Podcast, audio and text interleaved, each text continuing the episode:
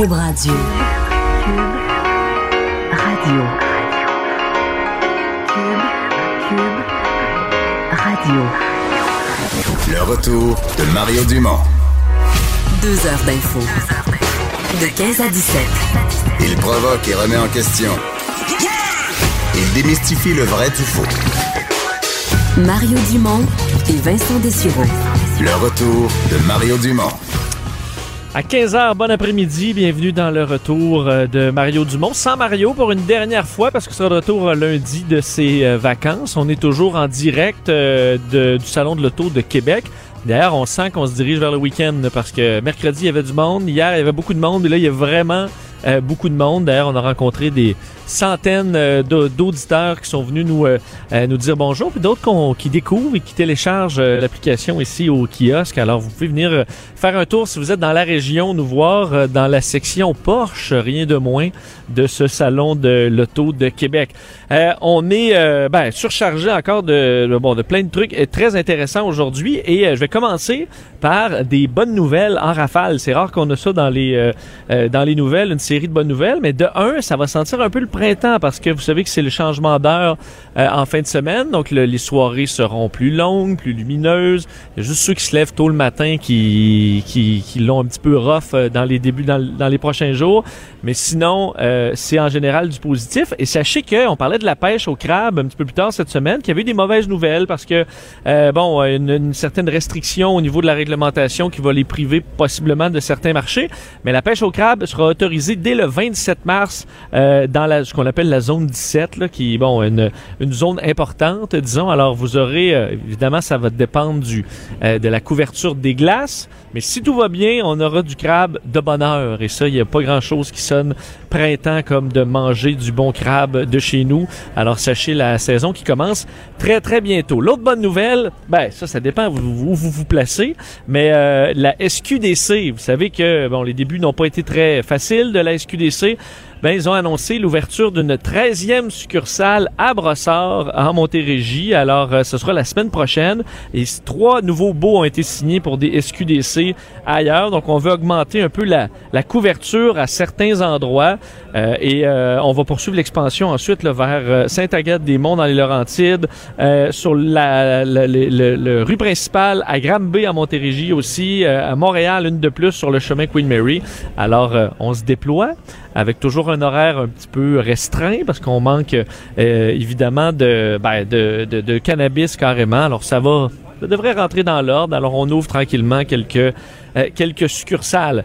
Et pour terminer dans les bonnes nouvelles, on retourne dans l'est du Québec, euh, l'Apollo, dossier qu'on a suivi euh, ben, dans les dernières semaines, mais aussi cette semaine parce que on attendait les réparations sur sur le NM Apollo. Ben, il, a repris la mer. Présentement, retenez votre souffle parce qu'on va quand même espérer qu'il se rende, mais il est en mer depuis 14 heures.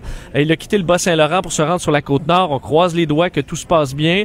Il y avait quand même du vent aujourd'hui, quoique trouve ça drôle que dans les articles on disait les vents d'environ 60 km heure n'ont pas affecté la décision de le laisser prendre la mer. J'espère, là, vente à 60 km heure, c'est quand même régulier au milieu du fleuve, dans le golfe du Saint-Laurent. Mais euh, on va espérer que ça se passe bien. La dernière fois, il a fait cinq jours de traversée. On va espérer qu'on passe ce record-là au grand plaisir des, euh, des gens du Bas-Saint-Laurent, de la Gaspésie, de la Côte-Nord, qui l'ont eu euh, pas très facile, on le sait, dans les derniers jours. Alors on souhaite que ce soit le, le dernier accro pour un bon bout de temps et qu'on puisse compléter la saison avec l'Apollo. Puis ensuite, il y a l'autre navire qui arrive cet été. Puis un jour, on pourra retrouver euh, le FA Gauthier fraîchement euh, réparé. Alors, euh, évidemment, on va suivre le dossier, mais en espérant que la traversée se passe bien qu'il n'y ait pas trop de problèmes dans les, dans les prochaines heures et les prochaines semaines. Bon, aujourd'hui, c'est la journée euh, internationale des femmes. Vous avez sûrement vu plusieurs publications là-dessus. On en a parlé quand même amplement aujourd'hui. Il y a plusieurs euh, événements entourant ça. Il y a plusieurs annonces. Aussi, je voyais des communiqués, beaucoup qui étaient en, lien avec ça aujourd'hui. Entre autres... Euh, concernant le, le, harcèlement psychologique et sexuel dans les milieux de travail. Aujourd'hui, à l'occasion d'ailleurs de cette Journée internationale des femmes, on dévoile au ministère du Travail, de l'Emploi et de la Solidarité sociale une deuxième phase d'un programme visant à lutter contre le harcèlement psychologique et sexuel au travail. Évidemment, particulièrement pour le harcèlement psychologique, on, a ben, sexuel aussi, on en, parle de, on en parle de plus en plus, on, s'est conscientisé beaucoup dans les dernières années. je voyais que dans les derniers chiffres que j'ai pu trouver de l'Institut national de santé publique du Québec, on parle d'à peu près, les chiffres dataient 2014-2015, 20% des travailleurs estimaient avoir été euh, l'objet de paroles ou d'actes répétés ayant porté atteinte à leur dignité ou à leur intégrité. Donc, c'est la définition de harcèlement psychologique au travail, au moins une fois au cours des 12 derniers mois. Ce que ça veut dire, c'est que un travailleur sur cinq a été victime de ce qui, bon, ce qui, ce qui est décrit comme du harcèlement psychologique au travail euh, au Québec. Et entre autres, je voyais dans les communautés, disons, les, euh, les personnes, les groupes les plus à risque, il y a entre autres les travailleuses enceintes qui semblent revenir souvent.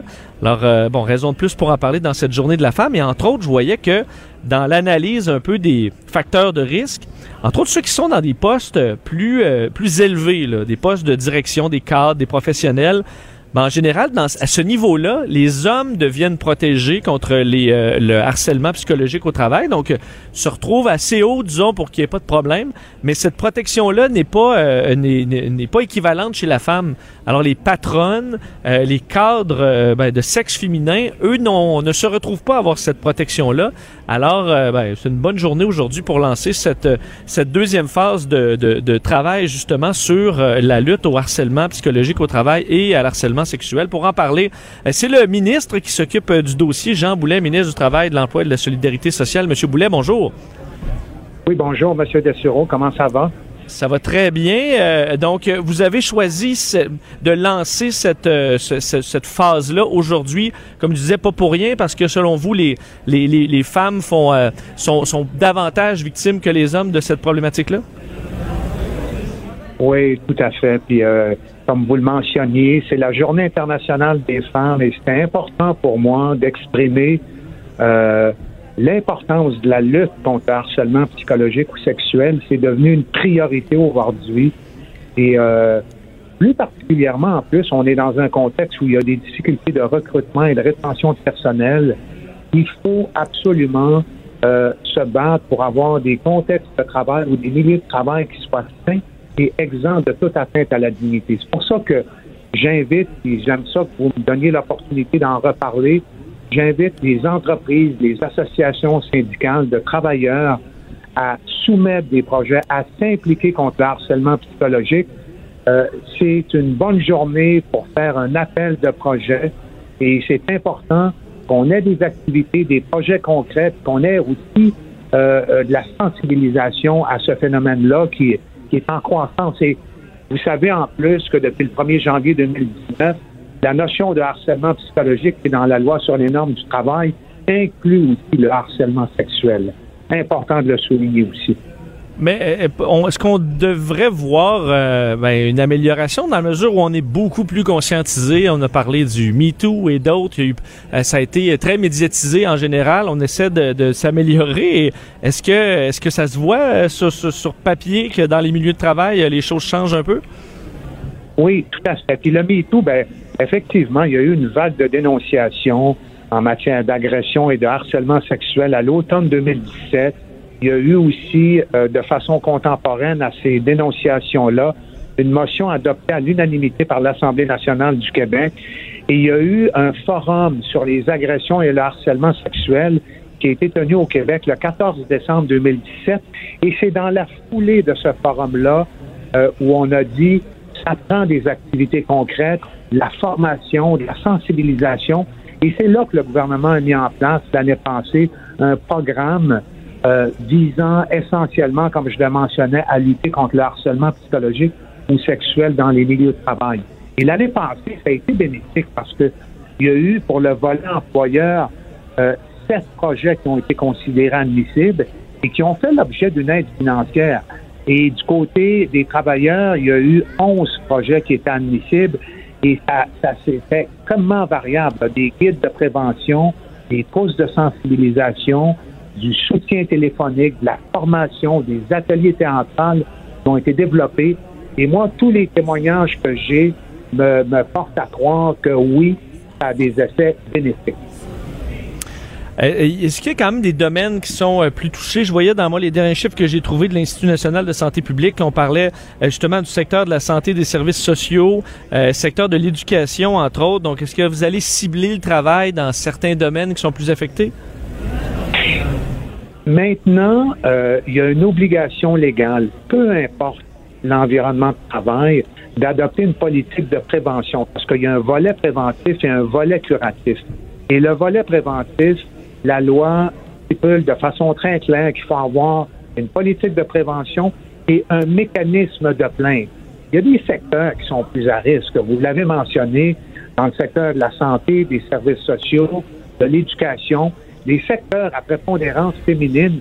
Malheureusement, faut le mentionner, ça découle aussi du, euh, ça découle évidemment du tu euh, euh, de, de, ces, de ces organisations-là, oui, c'est des, euh, des secteurs qui sont plus à risque, mais il y a des politiques de prévention et je vous dirais que dans les conventions collectives de travail de ces secteurs-là, il y a d'ailleurs des politiques de prévention qui sont bien installées, bien appliquées. Il y a beaucoup de pédagogie, beaucoup de formation, beaucoup d'information. Donc, les secteurs les plus à risque sont généralement les secteurs où il y a le plus d'activité. Combien, euh, parce qu'évidemment, il, y, a des coûts à ces programmes. Combien le gouvernement va, dépenser là-dedans?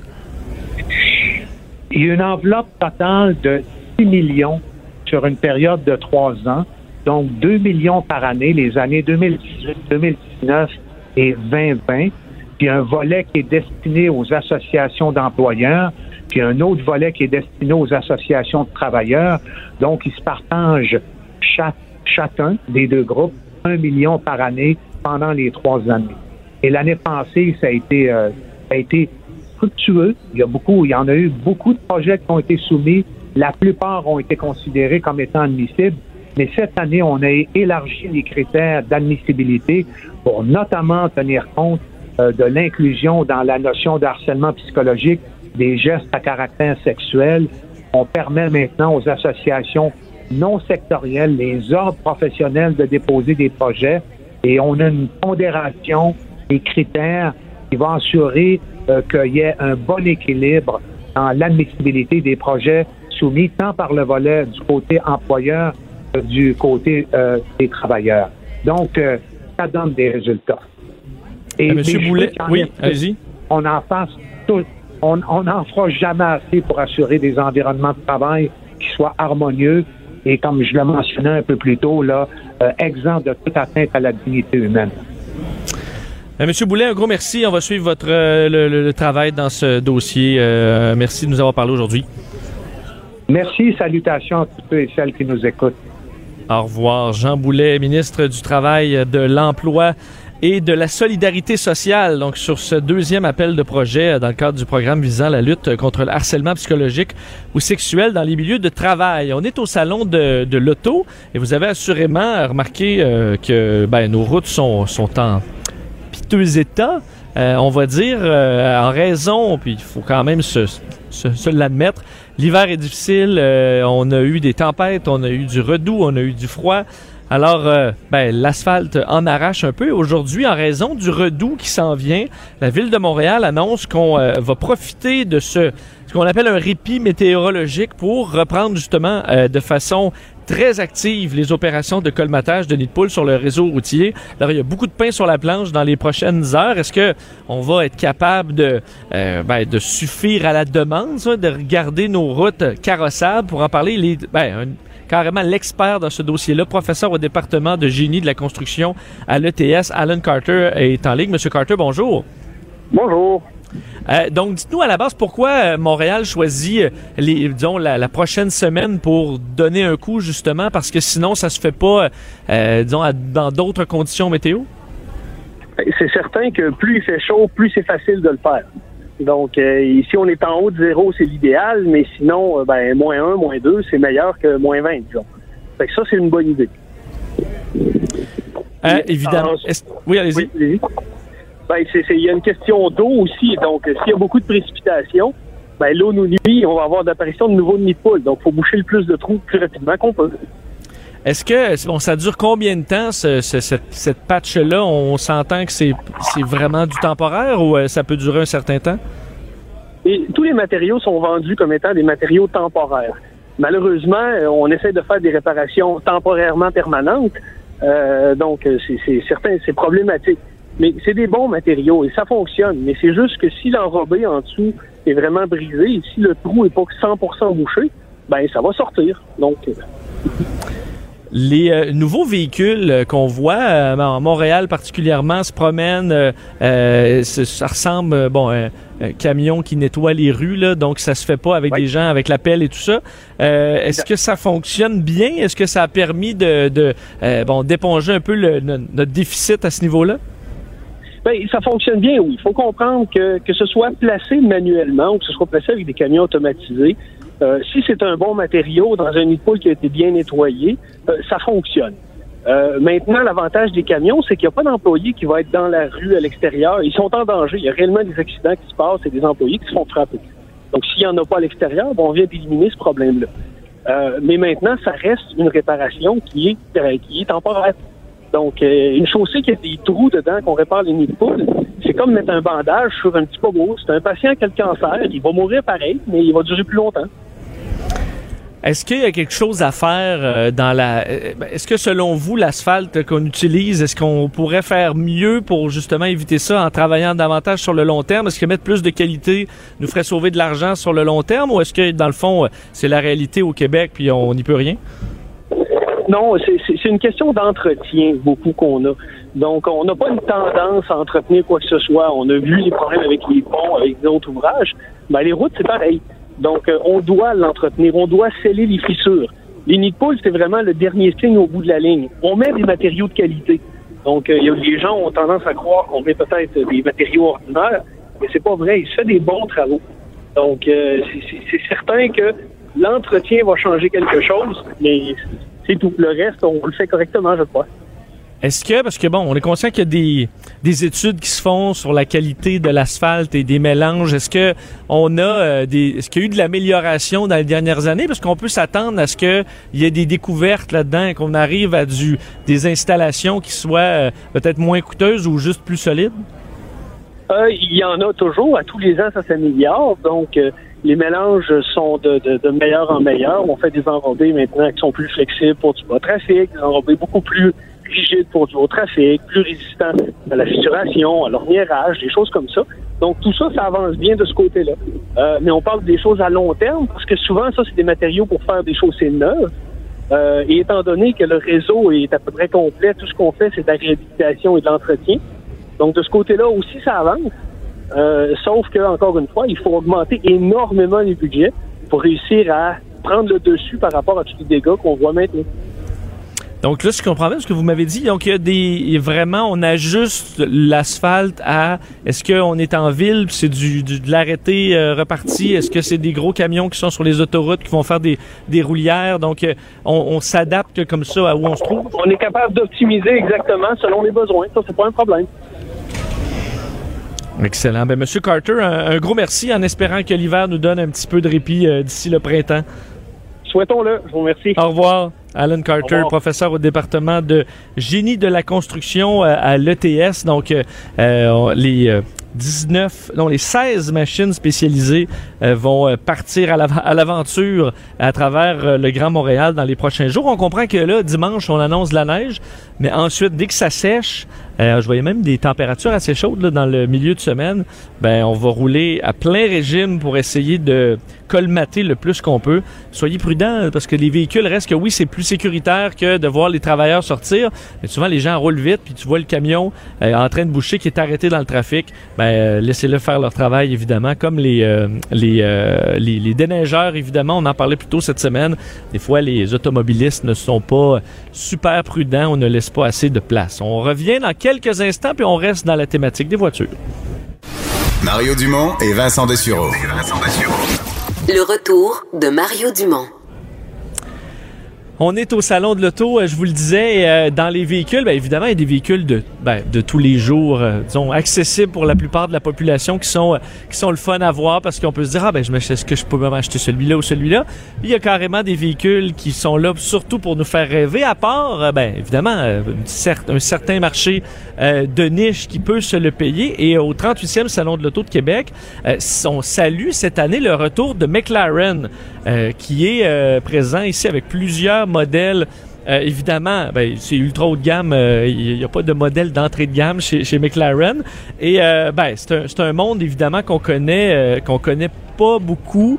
Euh, comment ça fonctionne aussi pour s'acheter ce genre de véhicule au, euh, au, au Québec? Ça doit quand même être assez spécial. On a avec nous le directeur des ventes chez McLaren Montréal, Charles Saint-Roch. Salut Charles. Bonjour, bonjour. Ça merci. va bien? Merci de nous, euh, nous avoir avec vous. Ben, ça fait grand plaisir. Donc, je comprends que McLaren n'était pas présent dans les dernières années parce que pour vous, c'est un, un retour au Salon de l'Auto de Québec? C'est un retour bien, bien, malgré nous. En fait, on a ouvert notre concession en, on a ouvert notre concession en octobre 2017. Euh, on avait fait une présence euh, en mars 2017, très courte, avec seulement deux voitures. Euh, 2018 étant notre première année, on manquait un peu de- de- de, d'effectifs pour pouvoir faire le, salon de l'auto, mais là, on est là euh, pour y rester, en fait, avec euh, toutes nos voitures. Bon, vous avez- quelques modèles. Quel est celui qui est la, vedette qui détourne euh, les regards? Euh, notre, notre vedette qu'on a qu'on a qu'on a emmenée cette, cette semaine en fait euh, la 600 LT qui est un modèle euh, plus exclusif en fait à tirage limité Euh, tellement limité on est en rupture de stock on est euh, tout pré-vendu pour l'année pour ce modèle là qui, est- qui est pas du gros volume mais tout ce qu'on a est pré-vendu celle qu'on a emmenée a été gracieuseté d'un client qui a été très gentil de nous la prêter pour la semaine tellement c'est exclusif comme voiture Ben, c'est sûr, en même temps, ah, ben, j'allais dire, c'est sûr qu'ils doivent pas rouler beaucoup là-dessus ces temps-ci. Non. Mais il aurait pu la garder dans son garage. là, Effectivement, effectivement. J'en ai livré quelques-unes qui, qui dorment dans le garage euh, et ils attendent impatiemment. Est-ce que quand il y a un client qui vous, le, qui vous la prête, est-ce qu'il reste là à des fois à rencontrer les gens? Ou, euh, non, non, non, hein? non, non, non, non, il, il nous l'a prêté, il nous l'a prêté en fait. Il n'y avait pas vraiment le temps de, de- de venir avec nous, mais il nous fait confiance. C'est quelqu'un qu'on connaît bien aussi. Donc, le, le prix de cette voiture-là, De celle-là en particulier, en fait, son prix de départ est à 280 000 plus les options, donc tout dépendamment de l'imagination et les, les- les- les choix du c'est pas l'air climatisé, là. Euh, non, l'air climatisé. En fait, techniquement, l'air climatisé est en option dans un 600 LT. Elle est sans frais, mais c'est une option qu'on doit sélectionner parce que c'est une voiture qui a été conçue pour la piste, donc le plus léger possible. Donc, les gens peuvent décider de ne en fait, préférer ne pas l'avoir parce que ça rajoute du poids. ça rajoute du poids, ça enlève un peu de performance lorsqu'on pousse. On s'entend que c'est quelques centièmes de, de seconde rendu là. Mais Ouais. Sur l'autoroute 20, on sent. exact, je voudrais 100% de mes clients ont, ont choisi l'air climatisé, bien entendu. Mais je me demande pour, bon, pour vous, le directeur des ventes chez, chez McLaren, et entre vous et un directeur des ventes chez euh, Toyota ou Hyundai ou euh, Kia ou peu importe, c'est vraiment pas le même travail parce que vous, vous travaillez vraiment avec euh, quelques individus pour un nombre de ventes plus limité? Effectivement, le volume est beaucoup plus petit, bien entendu. Le, travail reste la même base. Euh, bien entendu, le service client est hyper important, autant chez Toyota que, que chez nous. Euh, ceci dit, la clientèle avec qui je fais affaire est habituée ou a plus l'habitude, en fait, dans toutes les sphères de leur vie, à un service haut de gamme. Lorsqu'ils vont au restaurant, à l'hôtel, euh, prennent l'avion, ils sont habitués à cette- ce type de service-là, 5 étoiles, et ça doit se transposer, bien entendu, chez le concessionnaire. Souvent, les, euh, ceux qui travaillent dans des concessionnaires ont un véhicule de la marque. Je suppose que pour vous, c'est c'est pas le cas. Est-ce que vous avez la chance de, de Oui. les essayer? Oui, oui, effectivement. Et je, je, je les conduis pas tous les jours. J'ai un véhicule, j'ai deux enfants, dont mon plus vieux qui joue au hockey, donc c'est moins Ouais. facile à ce niveau-là. Vous avez pas de mini fourgonnette là. non, Chez chez, McLaren, McLaren, non. non. Ceci dit, je dois, bien malgré moi, pauvre de moi, me sacrifier pour les conduire régulièrement, pour des événements ou euh, pour mon plaisir aussi. Mais on fait toujours bien attention. Ça doit être quand même un, petit peu stressant parce que vous voulez pas euh, quelques dommages, ça doit monter quand même une bonne facture? Ça, peut, ça peut monter rapidement, effectivement. faut faire attention. Euh, on est euh, filmé, photographié. On est, les gens nous remarquent beaucoup. Donc, toutes nos voitures, nos démonstrateurs, qui en ce moment, j'en ai deux qui ont des pneus d'hiver aussi. On les roule lorsque la température le permet. Mais on fait attention parce que toutes nos, nos voitures ont nos logos McLaren Montréal, McLaren Montréal. Donc, si moindrement on fait pas attention, on fait une, folie, c'est sûr qu'on se fait photographier, les médias sociaux s'emballent, il y a beaucoup de choses. Donc, il faut faire très attention. On a des événements sur piste euh, avec nos clients qui, là, ils nous permettent de pousser la voiture. Euh, dans les, questions encore là de, de, néophytes, je me dis, vous, quelqu'un rentre dans, chez, chez, chez, chez vous, est-ce que vous, vous l'analysez un peu? Est-ce que c'est quelqu'un qui vient juste voir? Est-ce que c'est un vrai client? Euh, est-ce que vous êtes rendu avec le, le pif? Parce qu'il y a des gens qui peuvent être très fortunés puis qui arrivent en coton ouaté. Euh, Effectivement. euh, est-ce que vous êtes rendu avec les, les bons réflexes? Oui, oui, c'est l'expérience. Ça fait, ça fait 19 ans que je suis dans l'automobile, donc c'est- ça vient avec l'expérience. Mais comme vous dites, vous avez 100% raison. Il faut jamais se fier à l'apparence et encore moins dans le très haut de gamme comme McLaren ou mes compétiteurs. C'est assez surprenant ce qu'on peut voir. Parce qu'on dirait que les ultra riches, ils n'ont plus nécessairement à se prouver en étant en C'est smoking. euh, exactement ça. C'est exactement ça. J'en ai, de tous les types. J'ai des clients euh, vont flasher un peu plus, hein, si on peut le Ouais. dire. Euh, mais j'en ai euh, un- une clientèle qui veut pas du tout, du tout euh, se faire remarquer. Ils veulent pas que leur voiture soit prise en photo. Donc les voitures qui sont au service ne peuvent pas être prises au- en photo, bien entendu. Mais il y a quand même un. un- euh, Il y a vraiment de vos clients qui veulent pas flasher avec leur voiture? Est-ce Oui, que ça va? C'est sûr que tu, tu- tu- tout le monde te regarde quand tu roules en McLaren. Effectivement, c'est- c'est c'est un peu euh, un peu bizarre comme un peu contresens parce que c'est sûr qu'on se fait remarquer en McLaren. C'est une voiture qui est extrêmement exclusive, euh, donc c'est sûr qu'on se fait remarquer. Ceci dit, oui, j'en ai qui vont moins vouloir se faire voir ou aller dans les événements, des choses comme ça. Est-ce que on parle de, quel type de performance, les accélérations et tout ça de vos, modèles qu'on a ici? En fait, c'est- des voitures qui sont extrêmement performantes du le, rapport poids-puissance. L'ADN de McLaren, c'est la course, la Formule 1. Donc, euh, le rapport poids-puissance est extrêmement important. Donc, McLaren, oui, ils font des 0 à 100 km h qui est la référence extrêmement impressionnante. On est tous dans le 2.9 secondes, 3.1. Rendu là, je vous confirme que c'est extrêmement rapide. Mais dû au poids, euh, McLaren se concentre évidemment euh, plus sur le 0 à 200 km/h. Qui là, après 100 km/h, c'est là que McLaren s'étire les jambes, si on peut le dire, et prend son envol. C'est exponentiel en fait en termes d'accélération. Donc on prend la 720 qu'on a ici pour montrer au public, la 720 qui est un véhicule à titre comparatif en termes de poids, à peu près le même poids qu'un Mazda Miata, mais avec 710 chevaux. Oh, ça tire. Donc, le 0 à, 100 kil- euh, le 0 à 200 km/h est à 7,8 secondes. Ce qui est, Oh, ouais. je vous confirme, Je comprends que. extrêmement rapide. Parce que déjà, le 0-100 en 7.8, c'est quand même une bonne Oui, était- accélération pour les, les, les- les autres voitures. Oui, oui, à une certaine époque, c'était une bonne référence en bas de 8 secondes, un 0 à 100, mais là, on est à 200 km. Est-ce que vous donnez quelqu'un qui part avec sa voiture, c'est sa première voiture euh, comme ça de très haute performance, est-ce que vous avez des conseils pour eux à dire là, on comprend un coup d'accélérateur, euh, puis tu peux te retrouver. On envoie, moi, je- à Salut Bonjour, je passe souvent des Oui. vidéos de gens qui viennent de sortir avec leur Mustang de 700 chevaux, pèsent sur le gaz, puis ça part dans, le- décor. Effectivement, on va, avertir les clients, tout dépendamment qui. Euh, Il y en a qui c'est pas leur première voiture, il y en a qui ont de l'expérience, il y en a qui font de la course depuis des années. Ceci dit, c'est des voitures McLaren qui sont faciles à conduire à tous les jours. C'est pas intimidant. Même ma 720 qui est à 710 chevaux, une performance incroyable, on peut la conduire en mode normal sans avoir peur de se tordre le cou. Si on lui demande beaucoup de puissance, euh, d'accélération, elle va nous le donner par contre. Combien, je sais pas si ça se dit là, euh, mais admettons qu'on combien tu en vends dans une euh, Ah ben, pour toi une bonne année là? Ben, en fait, c'est ça. On a une équipe euh, qui grandit maintenant. J'ai j'ai engagé un représentant. J'ai une deuxième représentante qui s'occupe des véhicules d'occasion exotique. Euh, mais 2018 a été la première année complète de McLaren Montréal et on a terminé avec 45 unités, qui n'est pas un gros volume. C'est très bien. Puis ça- on a atteint les objectifs. On était très contents. 2019 s'annonce encore meilleur, euh, mais ça reste Ça fait quand même à peu près un- une, une voiture à 300 000 par semaine. là. et plus, effectivement, parce que j'ai des modèles qui vont chercher, qui sont très exclusifs. Euh, plus ils sont chers, plus ils sont exclusifs, plus ils sont rares, bien entendu, et moins je vais en livrer. Euh, mais ça va, la, la McLaren Senna, qu'on a livré la première au Canada au mois d'août dernier, euh, c'est une voiture qui est à 1 million de dollars américains. Oh, donc oui, mais c'est quand même relativement beaucoup, 45 unités si, par rapport au prix. Ça, je suis 100% d'accord. Est-ce que dans un salon de l'auto, d'être là pour vous, est-ce que c'est, vous voyez ça comme une occasion d'en vendre ou c'est vraiment de rencontrer les gens, de faire parler de la marque ou on, est là pour les deux, bien entendu. Le, plaisir, c'est de le montrer au public, le grand public qui n'est pas, pas habitué euh, de voir ces voitures-là, qui n'a pas l'occasion. Nous, euh, je suis très privilégié de, pouvoir être directeur chez McLaren Montréal et de côtoyer ces voitures-là. C'est un, environnement de travail exceptionnel.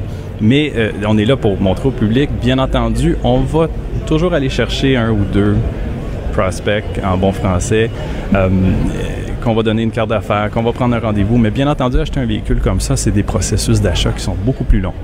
Euh, Et ça, il part pas avec un avec sa voiture là, ici. Non, non, Il peut en avoir, j'imagine, euh, qui font le salon quand même en se magasinant une voiture exotique. Ça leur permet d'avoir une idée générale. Absolument. Ou ils savaient pas qu'on existait. Parce que McLaren étant une compagnie très jeune, euh, ils sont rentrés au Canada en 2012. Ils ont recommencé à faire des voitures en 2010 globalement. Donc, il y a des gens qui savent pas encore qu'on existe. L'ADN de McLaren, c'est la Formule 1, la course. Donc, les gens, tout de suite, automatiquement, vont penser McLaren, Formule 1. Il y en a encore beaucoup qui ne savent pas que McLaren existe. Donc, on est là pour euh, actualiser, pour que les gens sachent qu'on est là. Bien entendu, il y en a tout le temps qui, sont là, qui disent rien, qui, dans le background, qui vont nous donner, euh, vont demander une carte d'affaires. Euh, j'ai reçu cette semaine, justement, une voiture d'un client de, la région de Québec que j'avais rencontré il y a deux ans. Là, il est prêt. Il est prêt, sa voiture est arrivée. Ah, parce que je voyais justement dans nos très riches de Québec, euh, j'en aimerais pas, mais nous que, que sommes dans le secteur de Porsche, comme des, des voitures de, luxe aussi, euh, et ça magasinait là, ici. Oui, oui. ah, mais je reconnais ces gens-là, je reconnais ces gens-là qui, eux, là, je me dis, j'espère que le vendeur va les voir, puis euh, c'est ça, parce qu'il faut différencier le client potentiel. Encore là, on sait jamais, faut, faut faire attention, on sait jamais avec qui on fait affaire faut, faut jamais juger de l'apparence du client. Non, mais si j'arrive là, puis je vous dis, hey, j'irai faire un tour, là, je vais vous l'acheter, là, j'arrive avec mon Echo 2004. Il y a, il y a des, il y a des signes, effectivement. ben, euh, Charles, c'est vraiment intéressant. Bon, euh, bon salon, vous êtes là toute la fin de semaine. On est là toute la fin de semaine avec nos voitures. ça va nous faire plaisir de vous dire bonjour. Il y a peut-être un auditeur de Cube qui ira vous acheter une voiture à 400 000 On est là pour ça. Je vous le souhaite. Charles Saint-Roch, directeur des ventes chez McLaren Montréal. Merci. Le retour de Mario Dumont. Jusqu'à 17, parce qu'il ne prend rien à la légère. Il ne pèse jamais ses mots. Cube Radio. À 15h33, évidemment, la semaine a été marquée par euh, les déboires du euh, gouvernement libéral de Justin Trudeau. Euh, et on se demandait, entre autres avec Emmanuel Latraverse, nos autres invités cette semaine, comment les stratèges libéraux se font un plan d'action sur comment on se sort de, de, de tout ça le mieux possible. Rendu là, c'est essayer de sauver les meubles, pas nécessairement d'en sortir gagnant. Euh, on va vous dire qu'aujourd'hui, ben, Justin Trudeau était, euh, était à Iqaluit, euh, au Nunavut. Il est là depuis hier, donc il a fait son point de presse hier tôt dans la journée. Il est reparti vers le nord. Peut-être qu'il euh, peut-être que ça tombait bien d'aller prendre un peu d'air très frais euh, dans le nord, un petit peu plus loin de tout le brouhaha à Ottawa. Euh, il s'est excusé, on sait aujourd'hui, là, du traitement réservé aux Inuits dans les années 40 et 60 pendant l'éclosion de la tuberculose. Alors, vous allez pouvoir le voir très ému dans les bulletins de nouvelles ce soir. Et dans le cas de SNC Lavalin, ben, aujourd'hui, un autre revers, SNC Lavalin, alors que la Cour fédérale a jugé qu'il n'était toujours pas approprié d'inviter la firme de Génie Conseil à négocier un accord, un accord de réparation pour lui éviter un procès pour fraude et corruption, ce qui est un peu le centre de toute cette controverse-là. Euh, alors, les procédures judiciaires vont suivre leur cours. Alors, c'est une, défaite pour euh, SNC en Cour fédérale aujourd'hui. Est-ce que Justin Trudeau euh, sera capable, et du moins, est-ce qu'il a été capable cette semaine de calmer un peu le jeu avec l'arrivée de Gerald Butts? Euh, bon, sa conférence de presse aussi, où chacun donne un peu sa version des faits ou son, son analyse de ce qui s'est passé. Est-ce qu'il y a des moyens pour tempérer cette, cette euh, cette, tempête? Il est spécialiste en gestion de crise, associé fondateur de la firme Tact Intelligence Conseil.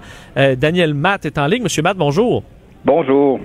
Euh, je comprends que les, libéraux sont bon de longue expérience politique, doivent être quand même bien entourés en termes d'experts en gestion de crise. Je leur souhaite parce qu'ils en ont une grosse sur les bras, mais je présume effectivement qu'ils sont bien entourés. Mais en même temps, cette crise-là qui a éclaté il y a à peu près un mois, euh, ils ont été très très lents à réagir et ça a pris beaucoup de temps. En fait, ça a pris bon Monsieur Botts euh, cette semaine, suivi hier de Monsieur Trudeau, mais il y a beaucoup de temps qui s'était passé depuis ce temps-là. Donc, euh, je, je, évidemment, je, je sais pas de quelle façon ils ont planifié les choses, comment il est il est conseillé, mais chose certaine, ils ils ont mis beaucoup de temps à réagir à, cette crise-là. Donc, justement, ça, des conseils, peut-être d'y aller rapidement pour prendre un peu la, narrative en contrôle plutôt que laisser l'opposition et euh, les autres euh, ben, faire leurs commentaires avant eux? Ah ben c'est clair. Euh, dans une dans une crise, il faut occuper le terrain. Puis si nous on l'occupe pas, d'autres vont l'occuper à notre place. Puis c'est pas nécessairement ceux qu'on souhaite qu'ils l'occupent à notre place qui vont le faire. Puis c'est un peu ce qui s'est passé. Toute la toute la place a été laissée à, au narratif de Madame Wilson-Raybould euh, pendant presque un mois, euh, avec très peu d'intervention du gouvernement. Là, oui, il y a eu quelques petites déclarations ici et là, mais c'était souvent des déclarations dans les couloirs du Parlement à la course, rien de très long comme ou de très de très de, plus avec un peu plus de contenu comme ça a été fait hier. Donc je pense qu'on a laissé beaucoup de place et on a en fait on a laissé presque toute la place à Madame euh, Wilson Raybould. Donc on arrive un mois plus tard et c'est beaucoup plus difficile d'essayer de renverser euh, la tendance. Qu'est-ce que vous avez pensé du ton euh, du premier ministre qui là est en train de euh, changer, mais en même temps il est, loin là, puis il parle moins de ça, mais euh, on l'a vu bon dans des événements partisans faire comme si de rien n'était. Au lendemain de, du témoignage de Mme Wilson Raybould, il était dans une annonce pour envoyer le Canada dans des projets vers la lune. Est-ce que d'essayer d'avoir l'air que, tout va bien, ben ça fait que les qu'on n'y croyait pratiquement pas et que ça ça a été une erreur pour le premier ministre? Je pense que oui, je pense que ça laissait entendre que la situation était pas grave, alors qu'il y avait une réelle préoccupation, puis on l'a vu après dans, les sondages, entre autres, mais il y avait une réelle préoccupation là, de la population et la, population canadienne a suivi euh, l'évolution de cette histoire-là. Et effectivement, dans les premiers moments, les premières semaines de, la crise, d'avoir une attitude qui semblait laisser entendre euh, ou laisser croire que c'était pas si important que ça, je pense que ça nuit en fait hier, quand il a, euh, avec beaucoup de sérieux, je pense que hier, sa performance a été très, très correcte. Là, on a vu davantage le premier ministre, l'homme d'État, ce qu'on aurait dû voir plus tôt dans la crise. Parce qu'il aurait dû avoir l'air sérieux sans évidemment avoir l'air complètement catastrophé. Donc, il y a une ligne qui est, mince, mais où il était, il pas sur la bonne. Ouais, la ligne est mince, mais il était juste du côté de, euh, de davantage de légèreté, alors que la situation commandait quand même un peu plus de sérieux, sans évidemment, comme vous le disiez, sans avoir l'air d'être en panique ou euh, euh, également parce que leur leur, leur narratif à eux, le narratif du gouvernement, c'est que c'est pas une histoire qui est si grave que ça, donc de pas avoir l'air non plus de rendre la situation plus dramatique que ce que eux croyaient qu'elle l'était. Mais je pense qu'ils étaient ils étaient peut-être trop de c'est-à-dire du côté où on prenait prenait pas la chose assez euh, suffisamment au sérieux. Évidemment, vous, euh, voyez l'actualité d'un œil un peu différent. Nous, on va voir bon des, déclarations et tout ça, mais vous, vous allez voir la stratégie euh, derrière. Qu'est-ce que vous pensez qui, va arriver à partir de là? -là? Qu'est-ce que Justin Trudeau et son équipe vont essayer de faire pour soit le faire, faire oublier tout ça ou soit essayer de convaincre les Canadiens que leur version des faits est la plus crédible? Ouais. Je pense qu'à partir de maintenant, il y a deux éléments qui peuvent jouer en faveur du gouvernement. C'est le temps. Le temps va finir par faire son œuvre. S'il n'y a pas d'éléments nouveaux, cette histoire-là va finir par s'éteindre. Euh, évidemment, les partis d'opposition vont essayer de la maintenir en vie, mais même eux, je pense qu'à un certain moment donné, ils seront plus capables. S'il n'y a pas d'éléments nouveaux, à, à, partir du moment où on répète constamment les mêmes choses, ça n'a plus d'écho. Par ailleurs, il se peut, on me dit par exemple, je suis pas dans le secret des dieux, mais on me dit que Mme Wilson-Raybould pourrait revenir à la charge, pourrait vouloir euh, euh, répondre euh, du témoignage de M. Botts, de la, de, la, de la conférence de presse de M. Trudeau hier. Donc ça, évidemment, ça contribuerait à maintenir cette, ce dossier-là, cet enjeu-là en vie. Mais sinon, le temps va probablement finir par faire en sorte que ça va prendre beaucoup moins de place dans le paysage euh, public. Je pense aussi que de mettre l'accent, c'est un peu ce que M. Trudeau a fait hier, puis c'est certainement ce que M. Botts a fait euh, avant hier, de mettre l'accent aussi pas sur le l'enjeu juridique, là, par exemple, est-ce qu'il y a eu pression ou pas sur la procureure générale, mais sur l'avenir des SNC, l'impact économique que pourrait avoir une condamnation là, éventuelle de SNC. Je pense que d'essayer de, ramener le discours là-dessus, c'est un filon qui peut être intéressant parce que là, on ramène le, débat sur le terrain plus politique et les gens, euh, je pense, sont sensibles quand même là, à l'avenir d'une entreprise importante, aux emplois qui y sont rattachés, etc. On m'avait déjà dit, M. Matt, que dans le domaine de, la gestion de crise, là, il y avait, après une crise, euh, en général, ben, dépendamment de ce qui se passe, mais trois euh, trucs à faire. Là. bon, reconnaître euh, les, les, faits, ensuite s'excuser, puis se, faire, bon, émettre des mesures pour ne plus que ça se, que ça se reproduise. Est-ce que ça, ça peut être suivi ou de reconnaître un peu d'avoir fait des erreurs, c'est euh, c'est un terrain trop glissant pour Justin Trudeau, encore moins s'excuser? Ben, en fait, hier, il a, il a reconnu qu'il avait fait. Il a, jamais reconnu qu'il avait fait une erreur sur le fond de la question. Lui, il dit Moi, je n'ai pas fait, mon bureau et moi, on n'a pas fait de pression indue sur la procureure générale. Mais hier, il a émis un regret. D'ailleurs, c'est le mot qu'il a utilisé. Il regrettait de ne pas avoir vu que la relation entre son bureau puis le bureau de Mme Wilson-Raybould se détériorait. Donc, Mais c'est pas des grosses, une grosse reconnaissance. Dire, ben, je reconnais que j'étais pas au courant. Exact. C'est pas une grosse reconnaissance. C'en est une pareille. Dans, dans les étapes que vous mentionniez, vous aviez raison. C'en est une pareille. On, on, on, admet quelque chose, on fait un acte de contrition, on regrette quelque chose, mais effectivement, c'est pas sur le fond de la question. C'est tout simplement, ben j'aurais dû voir que ça allait moins bien qu'avant euh, entre moi ou entre mon bureau puis le bureau de la, la ministre de la Justice. Euh, donc, euh, il y, a quand même eu un peu de ça. Et on a aussi proposé hier, même si je pense que ce n'est pas grand-chose, probablement que la majorité des gens l'ont déjà oublié ou l'ont même pas remarqué, on a proposé de regarder la question à savoir si donc, on est en mode solution, à savoir si le poste de procureur général devrait être séparé du poste de ministre de la Justice, comme c'est le cas dans d'autres pays. Donc, on a dit qu'on allait demander à des experts, je pense même qu'on a, a parlé d'un comité, là, mais en tout cas qu'on allait demander, qu'on allait regarder, voir si ça, ça devrait pas être scindé. Donc, ce qu'on envoie comme message, c'est qu'on tire une leçon de tout ce qui s'est passé et on est en mode solution. On va voir si le système actuel est le meilleur ou s'il faut le, le, changer. Pourrait quand même arriver, euh, par exemple, une une nouvelle ailleurs, ou une catastrophe euh, euh, qui, qui prendrait le contrôle de, des nouvelles, par exemple? Est-ce que ça, pour eux, ce serait, ce serait la bienvenue? Ben, ça arrive souvent, effectivement, quand il y a des crises, que la crise est remplacée, l'attention la, qui est portée sur la crise est remplacée par l'attention qui est portée sur une autre crise.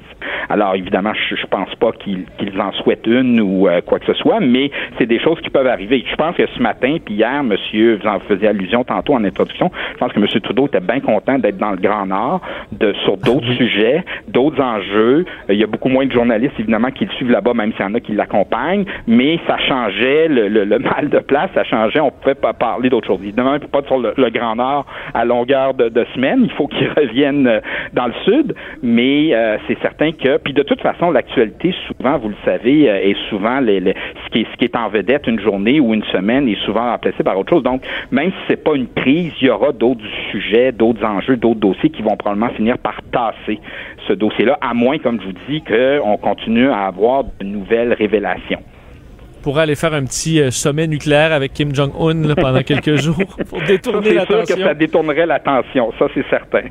Euh, Monsieur Matt, très, vraiment très intéressant. Si euh, je suis dans le troupe, je vous appelle et merci de nous avoir parlé ce soir. Ça me fait plaisir. Bonne fin de journée. Au revoir. Daniel Matt, spécialiste en gestion de crise, associé fondateur de la firme Tact Intelligence Conseil. Un domaine qui est quand même fascinant de toujours trouver la gestion de crise où tu arrives, tu dis, bon, je suis dans le trouble, qu'est-ce qu'on fait? Ben, ces gens-là ont en général des solutions, mais ça ne règle pas tout. C'est ce que Justin Trudeau euh, se rend compte, peu importe la stratégie. Des fois, euh, on fait quand même pas de miracle. Mario Dumont et Vincent Dessureau. Le retour de Mario Dumont. Après l'avoir lu et regardé, il était temps de l'écouter. Cube Radio. Le buzz de Vincent Dessureau. Ah, c'est vendredi. Euh, vous savez que Mario sera de retour la semaine prochaine. Est-ce que Elise sera de retour la semaine prochaine avec euh, le buzz? Oui, tu as tout compris, Vincent. Je, je, vais continuer de te remplacer la semaine prochaine. C'est ça, parce que là, c'est moi qui, qui n'ai plus là. En tout cas, je sais que tu vas faire un bon travail parce que tu as eu une, euh, tu nous as appris plein de choses très intéressantes euh, cette semaine. On a eu une bonne Je- semaine, je trouve, oui. Oui, puis j'ai l'impression que qu'aujourd'hui, euh, bon, on va faire partie de cette bonne semaine parce qu'il y a plein de choses. En commençant par, la, bon, c'est la journée internationale de la femme. Oui. Et tu nous parles d'héroïnes qui ne portent pas de collant. Non, des, des héroïnes de Sony, euh, 10 héroïnes pour être plus précise, qui ont été rassemblées pour souligner la Journée internationale des droits des femmes par Sony. Euh, Est-ce que tu es un gamer, toi, Vincent? Je sais pas Oui. si tu joues à la PlayStation. Oui, PlayStation, mais, euh, et, et autres. Là, Mais Ok. là, présentement, c'est très PlayStation. Moi, pas du tout. Là. Je suis Ah, vraiment une, euh, une néophyte de cette chose-là. Mais là, la PlayStation 4 euh, v- présente une vidéo, un magnifique thème là, dynamique qui a été fait avec 10 héroïnes de jeux vidéo. On retrouve Ellie du jeu The Last of Us, euh, Freya Oui. du jeu God of War. On a euh, Kara de Become Human. Et là, en tout cas, on a 10 jeux comme ça qui sont énoncés. Là, moi, j'ai aucune idée de quoi euh, il en retourne. J'ai jamais joué à ces affaires-là. Par contre, euh, partout à travers le monde, sauf en Amérique, parce que ça s'est pas rendu chez nous, ça a l'air, euh, on peut voir cette, euh, cette vidéo-là qui met en valeur les femmes du, de la PlayStation pour euh, la journée de la femme. Mais c'est une bonne idée. Oui. Une bonne idée. Je vais essayer d'aller voir la liste, voir s'il y a des. Parce que c'est ça, je joue, mais pas à toutes, là. Non, c'est Euh, ça. Mais euh, moi, je- honnêtement, j'ai aucune idée de, de, de, de ces jeux-là. J'ai jamais entendu ces noms-là. T'avoue que dans la liste, il y en a une couple qui sont loin, là. Quoique Ouais. Uncharted, euh, ouais, Chloé, Nadine. Ouais. Lady Maria, là, tu me perds. Euh, Sack Girl, euh, Cat, ouais. Mais bon, je suppose que ce sont de, ce sont de très bonnes personnages. Oui, puis là, on espère en fait que ça va se rendre au Canada parce qu'aujourd'hui, c'est disponible partout en Europe euh, et tout sur les sites web. C'est facile à trouver. Par contre, euh, la version 2019 est disponible euh, au Canada. La version 2018 est disponible, donc celle qui a été conçue l'an dernier. Mais euh, probablement qu'au cours de l'année, on aura accès à cette version-là ici. Je remarque quand même depuis les quelques jeux récents que j'ai eu dans plusieurs cas quand tu choisis quand as l'option de choisir ton personnage là ou le- Ouais. son physique, tu as vraiment de plus en plus le choix d'avoir une femme. là. Donc Oui. ça devient de plus en plus un naturel que tu le choix d'un ou d'autre. Puis tu as Mais- certains jeux même où le personnage se veut euh, asexué là. Donc Ok. faut vraiment un personnage volontairement qui est non genré là. C'est Ça, pas- ça va, ça va faire à tout le monde. C'est pas une femme avec euh, des gros seins, par exemple. Ben c'est ça, parce qu'on sait au début, les, lorsque tu avais un, un personnage féminin, ben il était pas fait pour les femmes. Là. Il était clairement fait pour faire plaisir aux hommes. Euh, évidemment, on pense tous à Tom Raider, mais il y en a eu d'autres. Ouais. Alors, euh, tu as raison que maintenant, on, on en fait dans certains cas qui sont bon, qui sont des femmes euh, normales. là. Excellente nouvelle. Oui. Euh, oui, ah ben après, c'est moi qui poursuis Ben hein, oui, parce que tu nous parles d'une ville américaine qui a euh, un maire euh, particulier. Oui, un maire qui est une chèvre, en fait. C'est les habitants de Fairhaven, dans le Vermont, qui ont réussi à élire une chèvre cette semaine. La chèvre avait un nom prédisposé à la politique. Elle s'appelle Lincoln. Et cette chèvre-là est âgée de 3 ans. Elle a de longues oreilles blanches. Donc, on voit des images de cette fameuse chèvre sur les internets. Et euh, elle a devancé, donc, mardi, dans les urnes, 15 autres candidats, dont une gerbille nommée Cristal et de nombreux chiens et chats. Il y avait beaucoup d'animaux qui étaient Mais dans la course. un, y avait-tu un humain? Il n'y avait pas d'humain, euh, je te rassure, Vincent. C'était un peu euh, amusant là, comme élection. Ah. En fait, euh, Fairhaven a 2500 euh, habitants, donc c'est quand même une, euh, une petite ville. Et ils n'ont pas un maire, ils ont un gérant municipal, donc un, town manager. Ils n'ont pas vraiment besoin de la figure de maire ou de mairesse. Et là, celui qui est le town manager là-bas, il s'appelle Joseph Gunter. Il a lu le journal. Il s'est rendu compte qu'au Michigan, dans un village nommé Omena, ils avaient fait, ils avaient élu un chat, en fait durant une élection pour euh, faire un événement corporatif, euh, ramasser des fonds pour créer un terrain de jeu pour les enfants. Et là, il a décidé de faire la même chose. Et euh, dans sa- son village, c'est donc Lincoln qui a été élu, qui est la chèvre du prof de maths de l'école de pri- l'école primaire de Ok, le prof de maths a une chèvre. Oui, ben sideline, oui, c'est ça. Puis c'est la Mais personne est-ce que, qui mais donc oui, c'est une femelle, c'est une mairesse. ben une chèvre, ouais, je sais, Mais je sais pas, c'est pas précisé. Parce que, mais c'est sûr qu'entre une chèvre et une gerbille comme mairesse ou mère, tu prends une chèvre. là. C'est ça. même- Mais en deuxième mais position, on a eu un chien, un chien qui s'appelle Sammy. Lui, euh, Ah, c'est ça, il a chien, perdu bon de, justesse. euh, fait Ben, mettons un dauphin, là, tu sais, tu votes pour le dauphin. Ça pourrait être plus complexe, par exemple, de l'amener dans les événements parce que là, euh, ils ont dit que ce- Ben. cet animal-là allait servir de comme un peu de mascotte pour le village. Il serait présent dans les festivals, euh, dont le camion, festival. un camion euh, piscine oui, c'est ça. qui donc, visite. un beau chariot allégorique. euh, Ouais. euh, fait que c'est ça, la chef va être là pour le festival de la pomme, notamment, qui est un grand festival euh, dans ce coin de pays.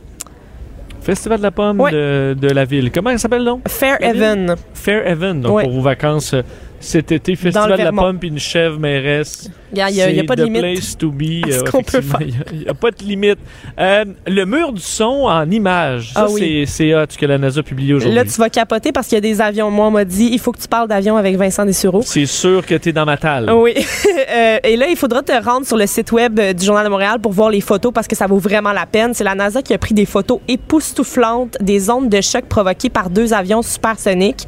Euh, Lorsqu'un avion dépasse la vitesse du son qui est de 1225 km/h, ça crée euh, des ondes de choc, puis la pression de l'air est euh, soudainement modifiée. Ça provoque une espèce de bang caractéristique et les bangs soniques, ça génère quelques nuisances importantes.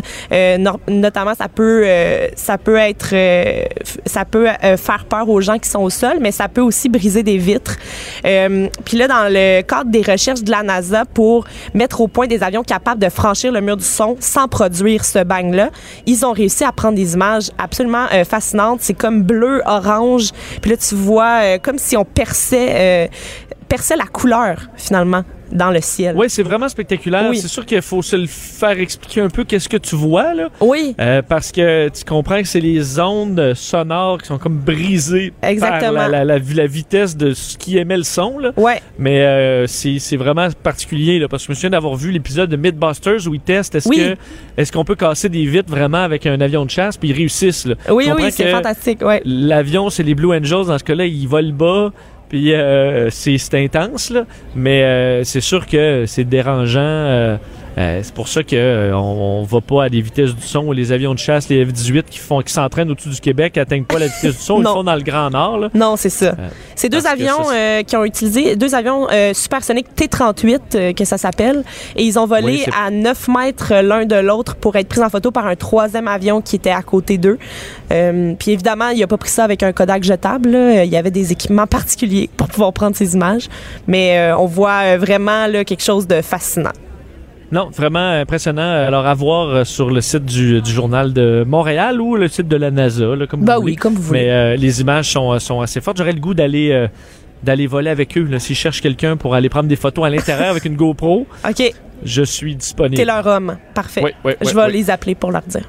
Euh, dans le cadre, on revient dans le cadre du- de la journée de la femme. Oui. Parce que ben, j'ai trouvé intéressant parce que cet article-là, j'ai commencé à le lire. Au début, je dis bon que c'est ça, une autre affaire là. Bon, euh, euh, les femmes sont pas contentes là, des objets et du design, mais en lisant, Tu t'es rendu Euh, compte qu'on avait raison finalement, ben Charlie? oui, c'est quand Bon. même intéressant. C'est vraiment intéressant. Raconte-nous. Oui, c'est un article du Devoir qui est sorti ce matin. Euh, On nous dit que les femmes sont dangereusement oubliées dans la conception des objets du quotidien. Euh, et là, c'est sûr, bon, on est la moitié de la race humaine, hein, mais euh, on nous dit dans le Devoir ce matin donc que plusieurs objets encore fabriqués aujourd'hui ont été faits penser expressément pour l'homme. Euh, on parle du téléphone por- portable, du gilet pare-balles, les toilettes. Et là, les toilettes, c'est un exemple assez flagrant puis assez intéressant. Euh, on nous dit que, bon, dans les surfaces des endroits publics, 50 des endroits, des endroits pour aller aux toilettes sont réservés aux hommes et 50% pour les femmes. En plomberie, c'est comme ça qu'ils ont décidé que ça fonctionnait. Mais là, ce qui arrive, c'est que ce partage-là est pas équitable dans le sens où même si c'est 50-50, la surface qui est utilisée par les hommes pour aller aux toilettes est plus euh, rentable parce que les urinoirs, ça permet à- à- d'a- d'être dans des plus petits espaces et ainsi de euh, satisfaire euh, les hommes plus rapidement que C'est ça, les pour la même superficie, euh, je veux dire, il y a beaucoup plus, tu peux rentrer pas mal plus d'urinoir que de cabines fermées. Là. C'est ça. Donc là, c'est c'est pas parce qu'il y a plus de femmes qui vont aux toilettes qu'il y a tout le temps des longues files dans les toilettes des dames, c'est parce que c'est plus complexe pour les femmes aussi d'aller aux toilettes euh, de la manière que la toilette a été pensée comme telle. Et les femmes aussi, à cause des grossesses, euh, des euh, changements dans, leur, euh, dans leurs hormones aussi, il y a, elles vont... Ouais, il y a les règles, il y a les, il y a- les règles et tout ça, elles ça vont uriner plus souvent, aller aux toilettes plus souvent. Donc, on, on dirait que nos particularités ont été ignorées là-dedans. On nous parle aussi du téléphone euh, cellulaire qui a, est- a été créé on dit pour les mains des hommes parce que le téléphone cellulaire mesure en moyenne 5 pouces et demi, 14 cm environ. Ouais. Et euh, c'est pensé pour que ça soit confortable pour une grande main d'homme et non pas la petite main d'une femme. C'est sûr que ben là, il y a des modèles de plus en plus gros. Là. Oui, c'est ça, c'est bien T'as fatigant. raison. oui, moi, c'est c'est rendu gros, les, les, les téléphones. Je comprends que moi, euh, je- plus, avoir une plus petite main, mon téléphone, je, ce serait pas optimal. Oui, c'est ça. Puis on Je nous dit, aussi. euh, on nous dit aussi, euh, en terminant que la- il y a la- une policière en 99 qui avait dû subir une réduction mammaire à cause des effets du port de son euh, gilet pare-balles euh, parce que ça fonctionnait pas avec sa physionomie. On nous dit aussi que tous les euh, les équipements pour euh, les chantiers de construction, les lunettes de protection, les vestes, c'est fait selon une morphologie masculine et euh, toutes ces euh, données-là se, se basent sur les études d'une journaliste britannique qui s'appelle Caroline Criado-Perez euh, qui a fait des recherches pendant trois ans. Donc, elle a révélé plusieurs, euh, euh, plusieurs anomalies là, dans les, les choix qui ont été faits euh, pour la conception des objets utilitaires. Surtout, on se rend compte que les trucs qui sont faits spécialement pour vous, souvent on vous les charge plus cher. là. On avait vu le dossier des rasoirs qui sont les Ça, mêmes. vrai. Hommes Ouais. ou femmes, c'est exactement la même chose. là. Il y en a un qui est rose puis l'autre qui est bleu, mais Oui. ils vont vous charger euh, 30 en plus. Euh, alors, effectivement, il y, a quelque- il y a des améliorations à faire encore là-dedans, je te l'accorde. Absolument. Euh, bon, en parlant de design d'article, tu nous parles d'une bouteille intelligente Oui. pour ceux qui le sont moins. Oui, ben euh, c'est vendredi, fait que euh, on pourra prendre un petit verre ce soir. Hein, euh, c'est... Ben, on est, on est loin, là. Non, Je Québec sais. était à Montréal. Mais non, mais là, moi, je, vais prendre un verre de mon bar, puis tu vas prendre un verre de ton Ah, bar. ok, je voulais juste je dire que c'était vendredi, Vincent. Ah, ok, c'est correct. oui. Il y a une compagnie, en fait, une exploitation viticole euh, en France, euh, à Ville-de-Mange, qui a créé une bouteille de champagne qui change de couleur et la- le décor sur la bouteille change avec la température du liquide qui se trouve à l'intérieur pour qu'on le consomme quand il est à la bonne température. Comme la Coors Light, là. Comme la Coors Light, mais je voulais pas dire cet exemple-là parce que je trouvais ça plate. La Coors Light, c'est pas euh, à la hauteur de cette belle bouteille de champagne.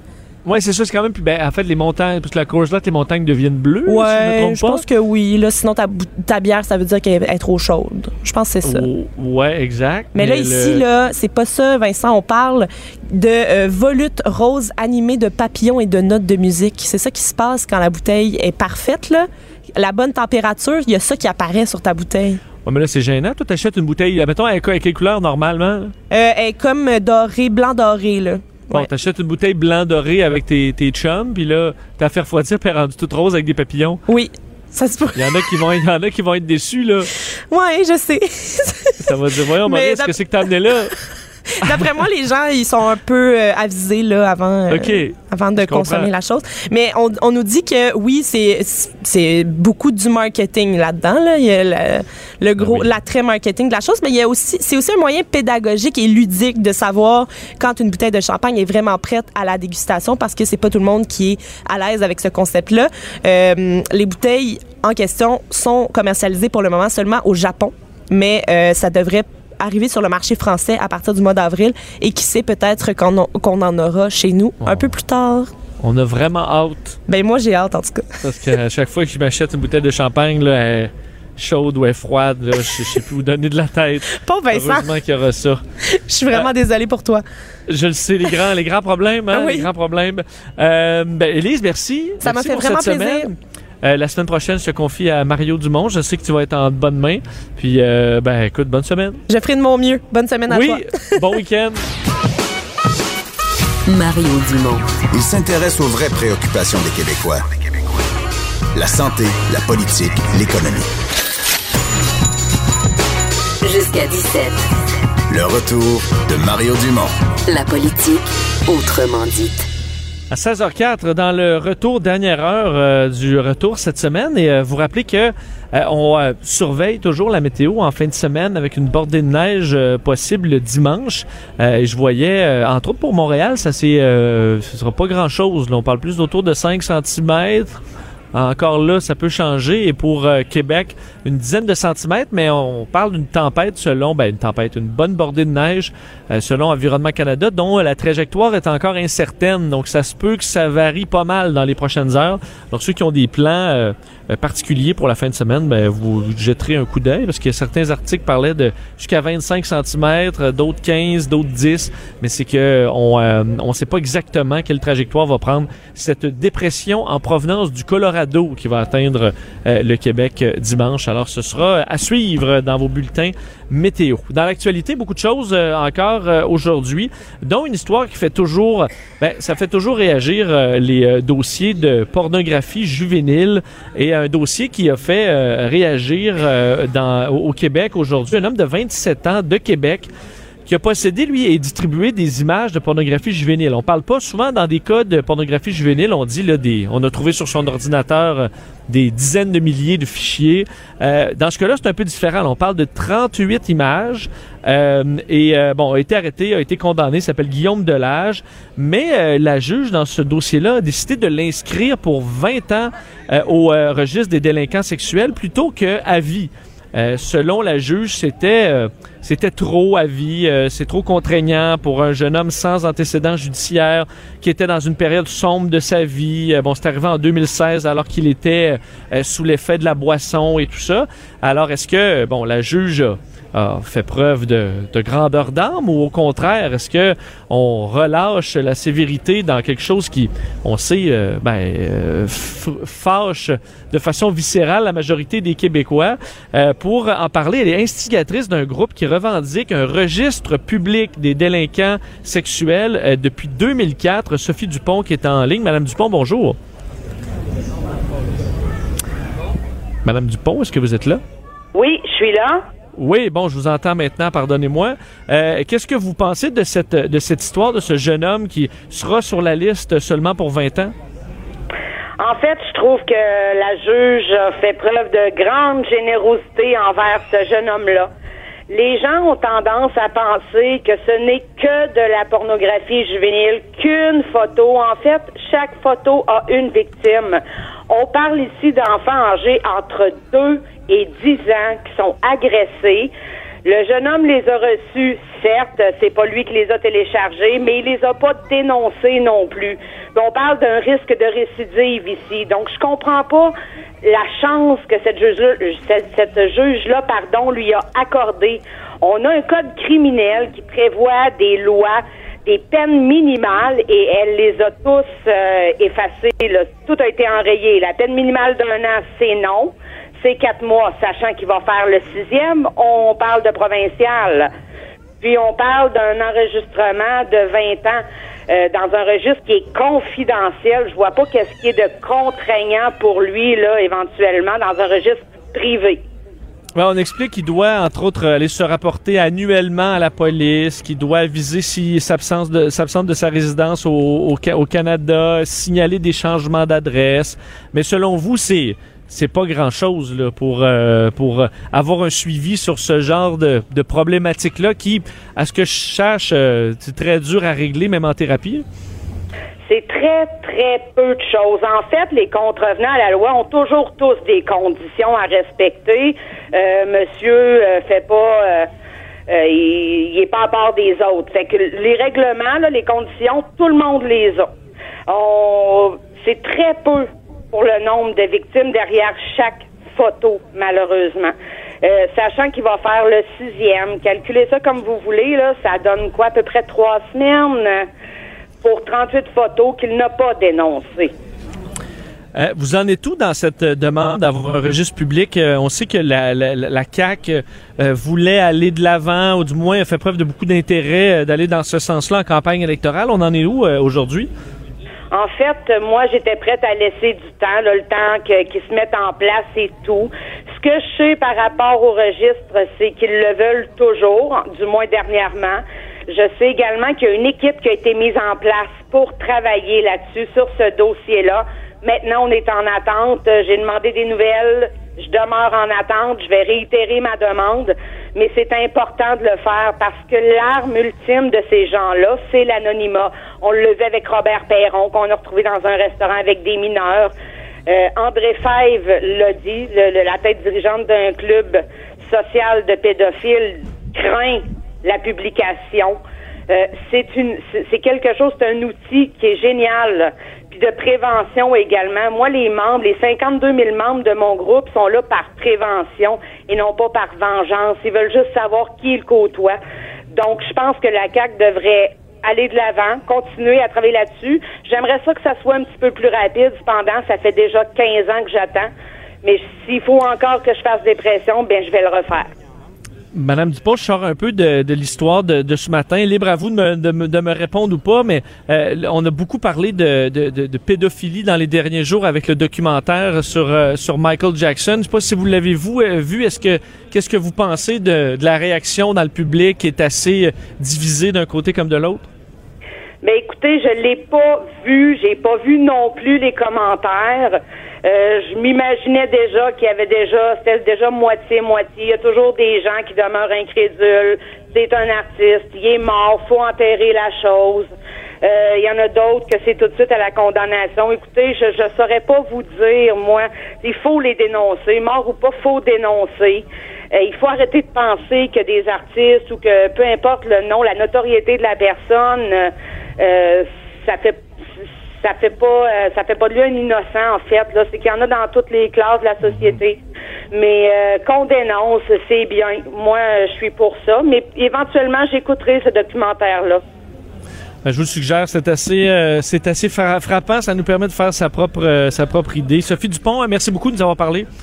c'est moi qui vous remercie Au revoir, Sophie Dupont, euh, qui s'occupe, entre autres, je vous, vous disais, là, 52 000 personnes sur euh, son groupe Facebook réclamant euh, une, un registre public des délinquants sexuels.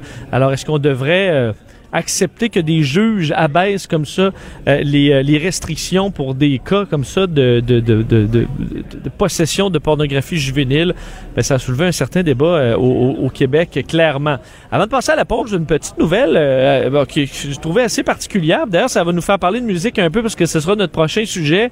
Euh, pour ceux qui sont allés dans les dernières années au euh, Rockfest de Montebello. Vous savez peut-être qu'il y a eu des problèmes euh, l'an dernier. Outaouais Rock, qui était le promoteur du, fameux euh, spectacle, il faut dire qu'il un événement assez unique parce que vous vous rappeler que Montebello, là, c'est tout petit, là. C'est tout petit, tout petit. Et euh, l'espace d'un événement, ça devient euh, un autre monde, là, avec des, des, euh, des spectateurs euh, partout dans des tentes, un peu partout. C'est vraiment, c'est vraiment quelque chose à voir, euh, le, ou c'était quelque chose à voir, le Rockfest de Montebello, qui a fait faillite en décembre euh, 2018. Ça laisse 120 euh, créanciers non garantis euh, sans le sou. Entre autres, on apprenait euh, des informations obtenues par Radio-Canada que le montant de la dette pour le Rockfest s'élève à 6 millions de dollars.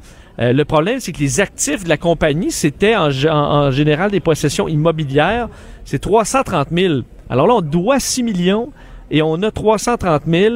euh, et les seuls qui, qui avaient euh, une créance garantie, c'était Filaction et Investissement Québec, qui vont donc se partager ce 330 000-là, ce qui est beaucoup moins que ce qui est dû.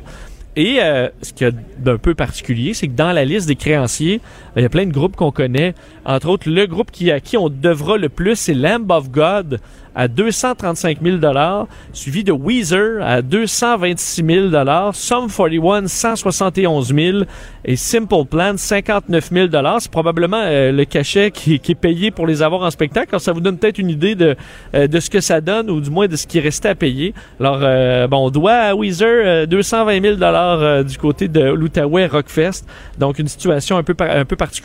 Comprendre que euh, Weezer euh, vont continuer à rouler, mais il y a entre autres des petits fournisseurs, des gens de Montebello, euh, des gens qui font des opérations sur le site, des, petites entreprises qui eux autres, ben, pour qui la facture est vraiment plus difficile à encaisser.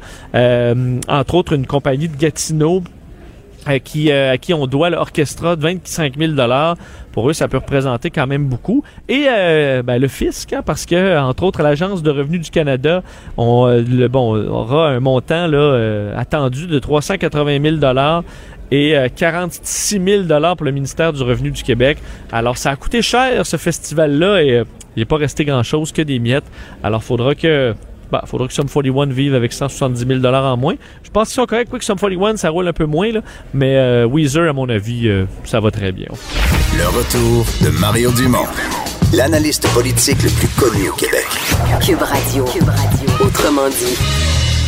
À 16h17, euh, Nickelback, est-ce que, est-ce que eux méritent toute la, on dirait le, on dit, on- les jeunes diraient le hate, d'être détestés par euh, ben, un grand nombre de gens.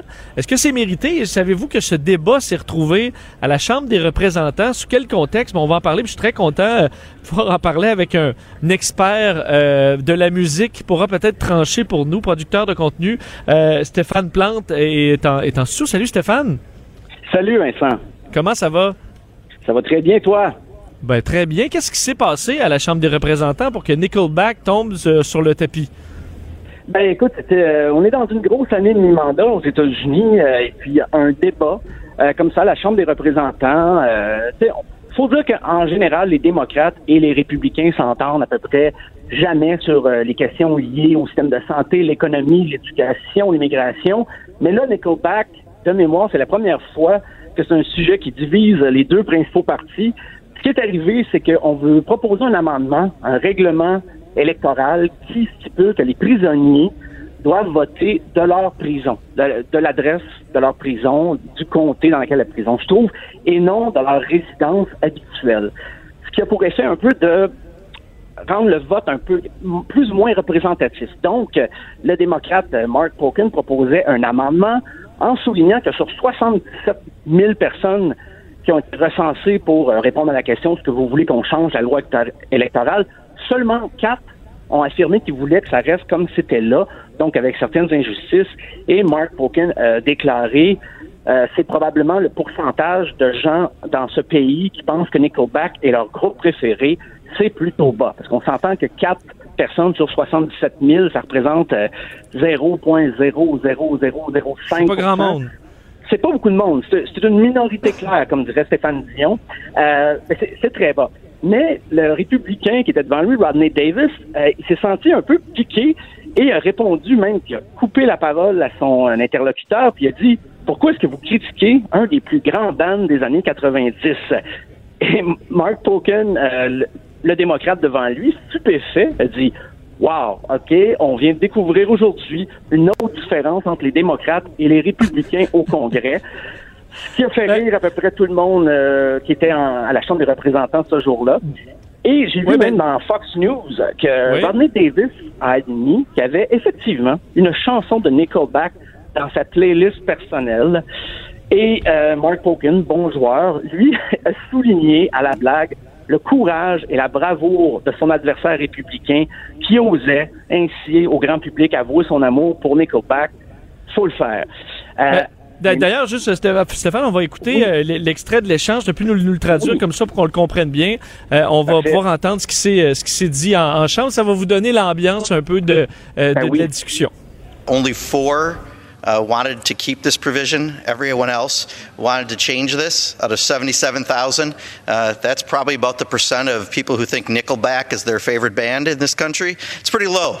Uh, and I think uh, if you look at it's, Nickelback's your favorite band, I, I, I apologize to the gentleman. Why would you criticize one of the greatest bands of the 90s? Wow. All right.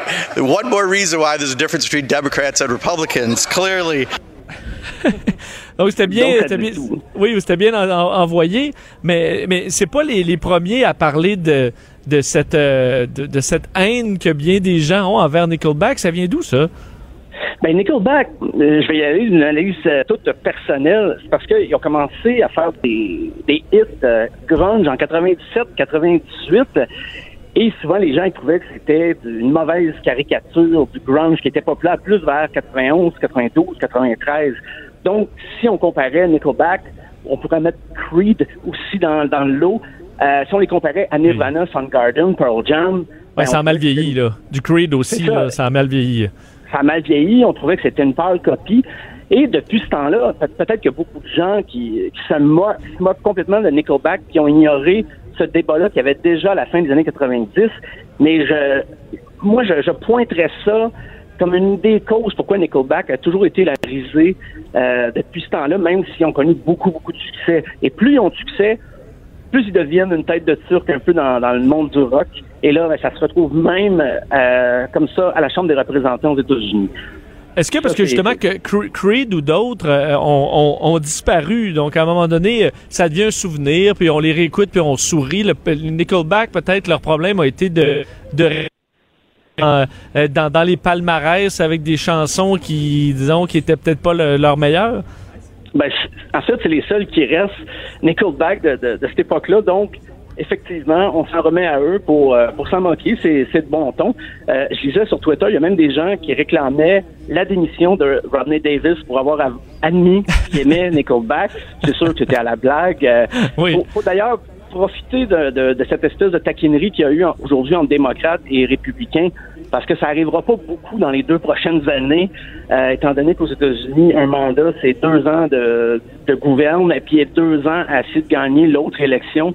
Donc, je pense que les derniers instants là, de démocrates et républicains qui, qui vont d'une franche euh, camaraderie, mais euh, c'est à vérifier. Il faut, faut quand même euh, dire euh, que euh, moi je vois deux époques là parce que Nickelback il y a un bout de temps où c'était quand même bon là. Je vais on a sorti deux extraits pour montrer un peu la différence là. Puis on va commencer avec How You Remind Me qui est probablement le plus gros hit de, oui. de Nickelback. Puis ça ben je trouve ça encore bon. On peut en écouter quelque chose This is how you remind me of what I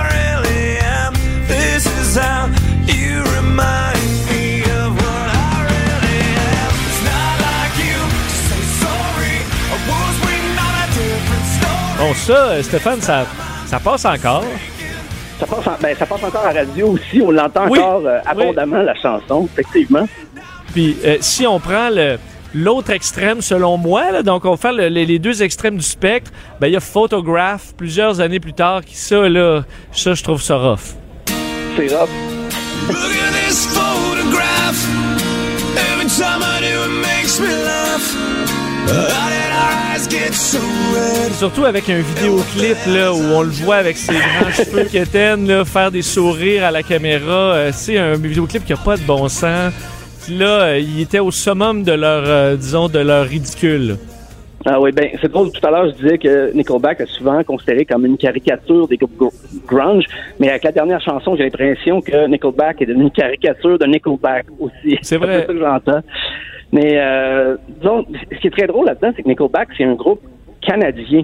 On a tendance à l'oublier, peut-être un peu par exprès, mais c'est un groupe canadien. Et je- moi, je me suis demandé à quand euh, un débat entre Andrew Scheer et Justin Trudeau à propos d'Imagine Dragon ou de Maroon 5. Ça, j'ai bien hâte de, de, de Ce serait- ça. Ce serait particulier, mais j'ai pu assister entre autres à la, mon événement de jamais vu Nickelback en spectacle, je pense pas, à part euh, j'ai vu la cérémonie de clôture des Jeux Olympiques de Vancouver. Puis euh, Nickelback sont arrivés, puis en show, il faut dire, ils sont tête, euh, il y a du feu, puis euh, ça, ça marchait quand même. Là. Ah oui, ben ils ont des moyens quand même. C'est un groupe, euh, un des groupes qui vend encore plus d'albums, qui fait le plus d'argent avec ses tournées. Donc, euh, eux autres, je pense qu'ils sont morts de. J'ai cherché des réactions du groupe par rapport à ce qui est arrivé hier. Euh, J'en ai pas vu. J'ai pas euh, sur Facebook. Le groupe a pas commenté la nouvelle, sur- ni sur Twitter. Ça reste à voir. Peut-être qu'ils vont faire ça dans une couple de jours. Euh, ils sont peut-être trop choqués en ce moment, peut-être trop fâchés, mais ça m'étonnerait. Je pense qu'ils, justement, ils connaissent le succès, sont, sont capables de- d'être au-dessus de ces considérations-là. Euh, mais bon, Ben, ça doit quand même faire mal un peu. Tu dis, je suis, je suis le band le, le plus détesté de la planète. Là. Oui, ben Ça c'est doit ça. quand même faire quelque chose. de- il y a tellement de mimes là-dessus. Puis, euh, sauf qu'on dirait que les fans de Nickelback, euh, c'est un, peu comme les partisans de Trump. Plus tu leur dis qu'ils n'ont pas raison d'aimer euh, la personne qu'ils admirent, ben plus ils se, se rechignent puis deviennent encore plus fans.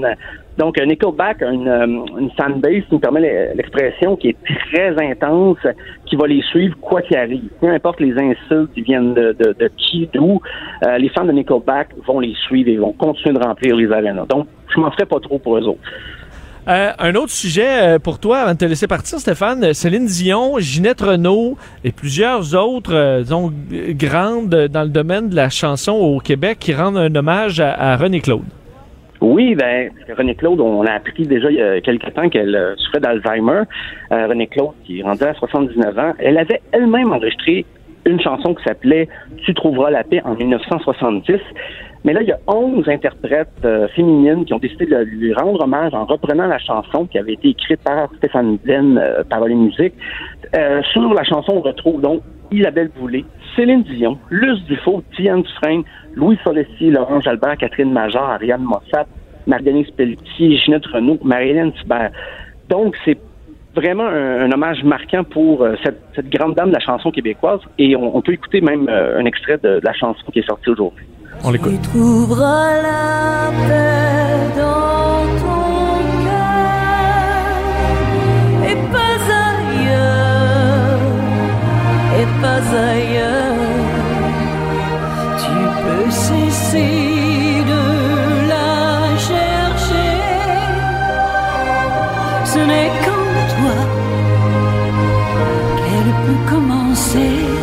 que tu trouves ça bon? Euh, oui, ben, je suis allé réécouter l'original de 1970 pour voir si euh, ça avait changé un peu.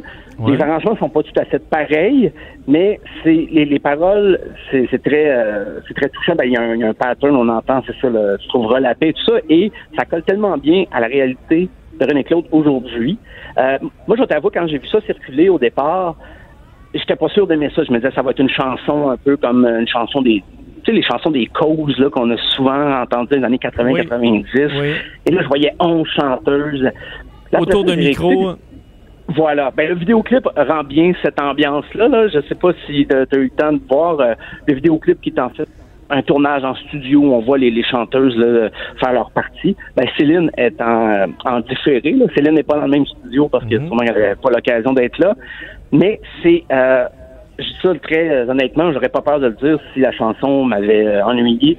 C'est meilleur que je pensais. J'avais une appréhension plutôt négative en me disant ben c'est une bonne cause, j'aime René Claude.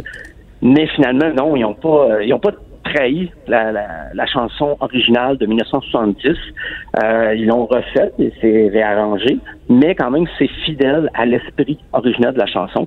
Donc euh, et j'allais oublier les profits que la pièce va générer par le téléchargement ou autre, ça va aller directement à la fondation du CHUM pour financer la recherche euh, sur, sur la maladie d'Alzheimer. Donc, voilà, si ça vous euh, ça vous dit de télécharger une chanson en fin de semaine, ça peut être celle-là. On va suivre ça. D'ailleurs, on suit euh, ton travail sur, le, le- le- sur disque dur au Journal de. Montréal et Stéphane Plante. Un gros merci. Ben, merci, Vincent. Bonne fin de semaine. Bon week-end à toi aussi. Salut, Stéphane, sur euh, ce dossier euh, musical, dossier du jour. Est-ce que Nickelback, c'est réellement mauvais? La réponse, ben, un petit peu oui, puis un petit peu non. On va parler de ce qui se passe euh, dans le monde dans quelques instants avec Norman Lester. Le retour de Mario Dumont, l'analyste politique le plus connu au Québec. Cube Radio. Il est 16h30. On rejoint euh, Normand Lester en studio à Montréal. Salut Normand. Salut, salut.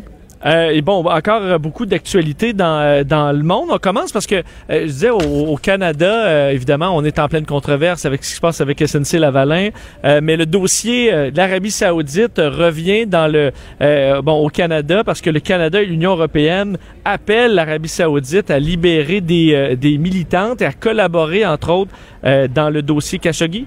Oui, ben, on se rappelle de toute l'affaire des, euh, des militantes euh, il y a moins d'un an où le Canada avait tout simplement demandé que ces femmes-là soient bien traitées et ça a mis bien sûr le prince euh, Bin Salman en colère. Il a rompu les relations diplomatiques avec le Canada. Il a rappelé tous les étudiants saoudiens euh, qui faisaient des études dans des universités canadiennes. Et bien là, euh, donc, euh, puis évidemment, c'est les femmes notamment qui avaient fait campagne, vous vous rappelez, pour que les Saoudiennes aient droit de prendre le volant et de conduire leur véhicule. Ben là, ben toutes ces femmes-là et d'autres, une dizaine, ont été arrêtées, ils sont en prison et de toute évidence, il y en a qui ont été torturés puis même abusés sexuellement, mais je pense pas, et là, il y a un appel, hein, a- je pense qu'on on est à 40 En tout cas, il y a plein de pays, dont le Canada et tous les pays, les 28 membres de l'Union européenne et d'autres, qui disent à l'Arabie saoudite, qui condamnent l'Arabie saoudite, libérer ces femmes-là. Tous, ils ont commis aucun crime, sauf de lutter pour les droits de la personne en Arabie saoudite. Ben, il n'y en a pas vraiment de droits de la personne dans ce pays-là. Et c'est un pays, euh, c'est une, disons-le, c'est une dictature autoritaire et c'est MBS, Mohamed bin Salman, le prince héritier, qui dirige ça. Et puis justement, les, euh, les pays le signataires de la déclaration d'aujourd'hui, le Canada et les 28 membres de l'Union européenne et les autres, disent aussi, on veut que euh, l'Arabie saoudite collabore à l'enquête des Nations unies sur l'assassinat et le démembrement du journaliste euh, Jamal Khashoggi. Bon, ben, hein, ils ont fait semblant d'arrêter du monde, puis on a, il- tout ça a été fait dans le secret, puis ils veulent, euh, ils veulent pas dire dans quelles circonstances ils ont été arrêtés, quel genre de procès. Ben, c'est simple. Ils veulent pas qu'on on découvre rien. C'est le prince lui-même qui a donné l'ordre de tuer le journaliste parce que il, euh, parce que le journaliste était critique de lui et ça a été intercepté euh, sur un téléphone cellulaire. Un jour, le journaliste Jamal Khashoggi a appelé à un, dissident saoudien qui habite à Sherbrooke, euh, qui s'appelle Omar Abdelaziz, puis a tenu des propos négatifs sur le prince. Le prince l'a pas pris et puis il l'a fait assassiner. Et puis, hein, c'est une dictature autoritaire. Puis, qu'est-ce que vous voulez? Le prince, c'est un pays avec des revenus très, très importants. Il y a l'appui de Donald Trump et puis il y a l'appui de Vladimir Poutine. Parce que, bien sûr, euh, euh, euh, Trump est content, puis lui-même a dit qu'il appuyait l'Arabie saoudite parce qu'ils achètent pour 100 milliards de dollars de matériel militaire aux États-Unis. Et Poutine est aussi sympathique au prince MBS parce que lui aussi aimerait vendre du matériel militaire russe de son côté à l'Arabie saoudite, notamment un système antimissile euh, que les Russes euh, actuellement essaient de vendre à plusieurs pays du Moyen-Orient et qu'ils ont même réussi à vendre à la Turquie, un membre euh, de l'OTAN. Alors, est-ce que c'est bien qu'il y a une certaine solidarité, mais on va voir là, si le prince va se mettre en colère euh, autant contre les Européens qui s'est mis en colère contre Justin Trudeau euh, quand Justin Trudeau Ouais. a tout simplement dit qu'ils ont demandé que les femmes en question soient libérées. Mais est-ce que, euh, Normand, le dossier Khashoggi a quand même collé assez longtemps dans l'actualité, mais là, on en parle quand même beaucoup moins. Est-ce que pour euh, l'Arabie saoudite, euh, disons, ils vont être passés à travers, puis on peut s'attendre à ce que ça ne redevienne pas un, des gros dossiers euh, au, au niveau mondial? Ben c'est pour ça que je suis content de cette dénonciation-là d'aujourd'hui. Ça maintient toute cette affaire-là dans l'actualité. Il y a une enquête des Nations Unies qui est en cours. Et puis, bien sûr, Trump est un...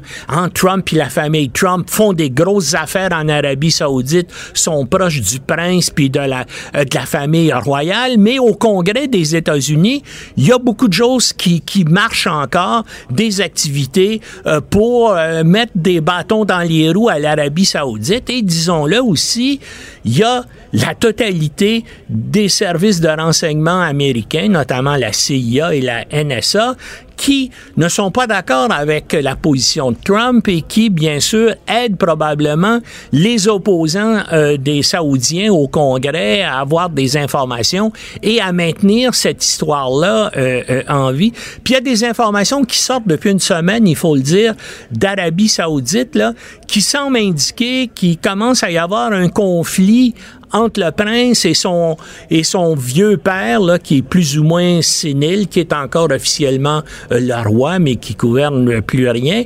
Euh, mais euh, mais il est dangereux le prince. C'est un gars qui a des problèmes caractériels euh, disons hein. c'est un type qui trouble qui souffre de troubles anxieux. Puis euh, on, on peut voir sur internet là de lui plusieurs vidéos quand il il fait des rencontres. Par exemple il y a des tics nerveux qui traversent son visage euh, tout à coup Normand, parlons du. Revenons aux États-Unis avec euh, le dossier de Paul Manafort. Hier, on attendait son, euh, euh, sa- bon, euh, sa- le- le- la sentence euh, dans son cas pour des malversations financières de plusieurs millions de dollars. On s'attendait à ce qu'il y ait euh, possiblement jusqu'à 25 ans de prison. Finalement, le juge est allé pour 47 mois. Donc, en, à moins de 4 ans, ça a quand même surpris beaucoup de monde hier, cette décision-là. Ben, c'est tout à fait scandaleux pour ce qu'a fait cet individu-là. Hein? Il a essayé de soustraire 50 millions de dollars au fisc américain en faisant qu'il travaillait à l'étranger, il travaillait notamment pour les Russes, il travaillait pour les Ukrainiens pro-russes, il travaillait toutes sortes de monde. Et cet argent-là, il mettait ça dans des banques à Chypre, dans, euh, je pense, c'est plus qu'une dizaine de banques, puis il payait pas d'impôts.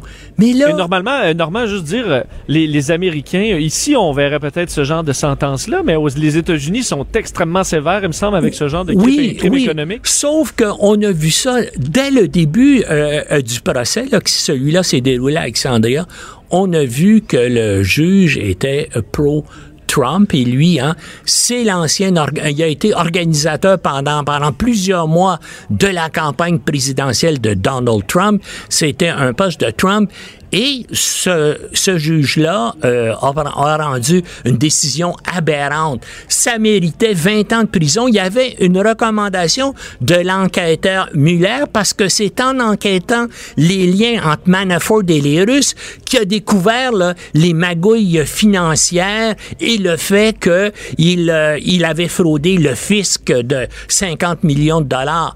Et puis il attrape 47 mois de prison alors que ça méritait 20 ans. Mais heureusement, heureusement, ce n'est pas fini parce que Manafort a aussi plaidé coupable devant un autre tribunal à d'autres fraudes, celle-là euh, dans euh, le district de Washington, et il va devoir comparaître bientôt pour recevoir sa sentence. Et dans ce cas-là, le juge est un type qui a été durant tout le procès très très dur, mais là, il n'est il n'est menacé, je dis ça un peu en rien, que de 10 ans de prison.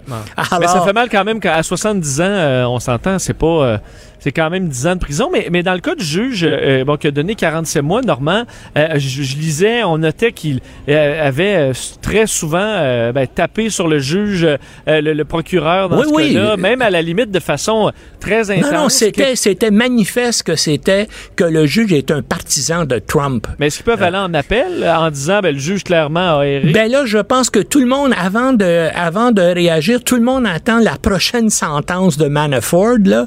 Et puis, bien sûr, si les, si les copes, dans ce cas-là, de, euh, de 10 ans de prison, plus 4, ça va faire 14 ans. Il y a 69, euh, ça veut dire que ça va l'amener à 83 ans. Donc, c'est presque une condamnation à vie. Ça va dépendre de ce qui va se passer. Puis encore la possibilité, parce que tout est possible avec Trump.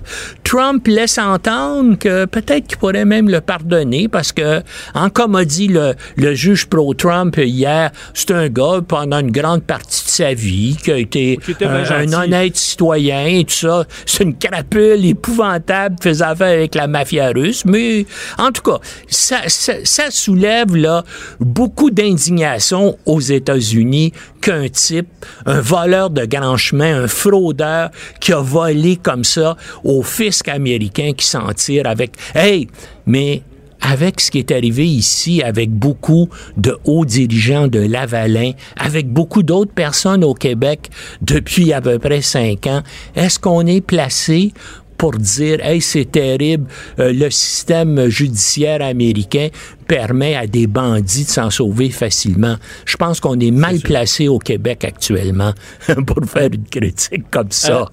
oui, euh, Normand, on termine avec euh, la Chambre des représentants qui adopte une résolution qui condamne l'antisémitisme d'un, euh, qui visait à censurer une, une démocrate. Dossier quand même complexe dans lequel Donald Trump a sauté, entre autres. Écoutez, c'est que euh, donc c'est une jeune femme d'origine euh, somalienne. Elle est elle est musulmane. Elle a été élue au Minnesota dans une circonscription justement où il y a une forte immigration musulmane. Et c'est la et c'est la seule euh, presque à la chambre euh, parmi les cinq les plus de 500 membres euh, du Congrès qui a une position critique vis-à-vis Israël et elle l'a dit à plusieurs reprises. Et là, elle a vraiment choqué euh, un des lobbies les plus puissants à Washington. Hein. Il y a deux gros lobbies à Washington. La National Rifle Association et l'American Israel Public Affairs Committee. Et là, euh, euh, elle a dit que elle a, elle, elle a fait un discours où elle a dit ben là, moi je peux non- dénoncer la NRA, je peux dénoncer euh, l'industrie euh, euh, qui finalement favorise le réchauffement climatique, mais il y a une organisation que sur laquelle je peux rien dire, AIPAC euh, et des liens d'AIPAC avec Israël. Et là, bien sûr, ça a fait un tollé épouvantable.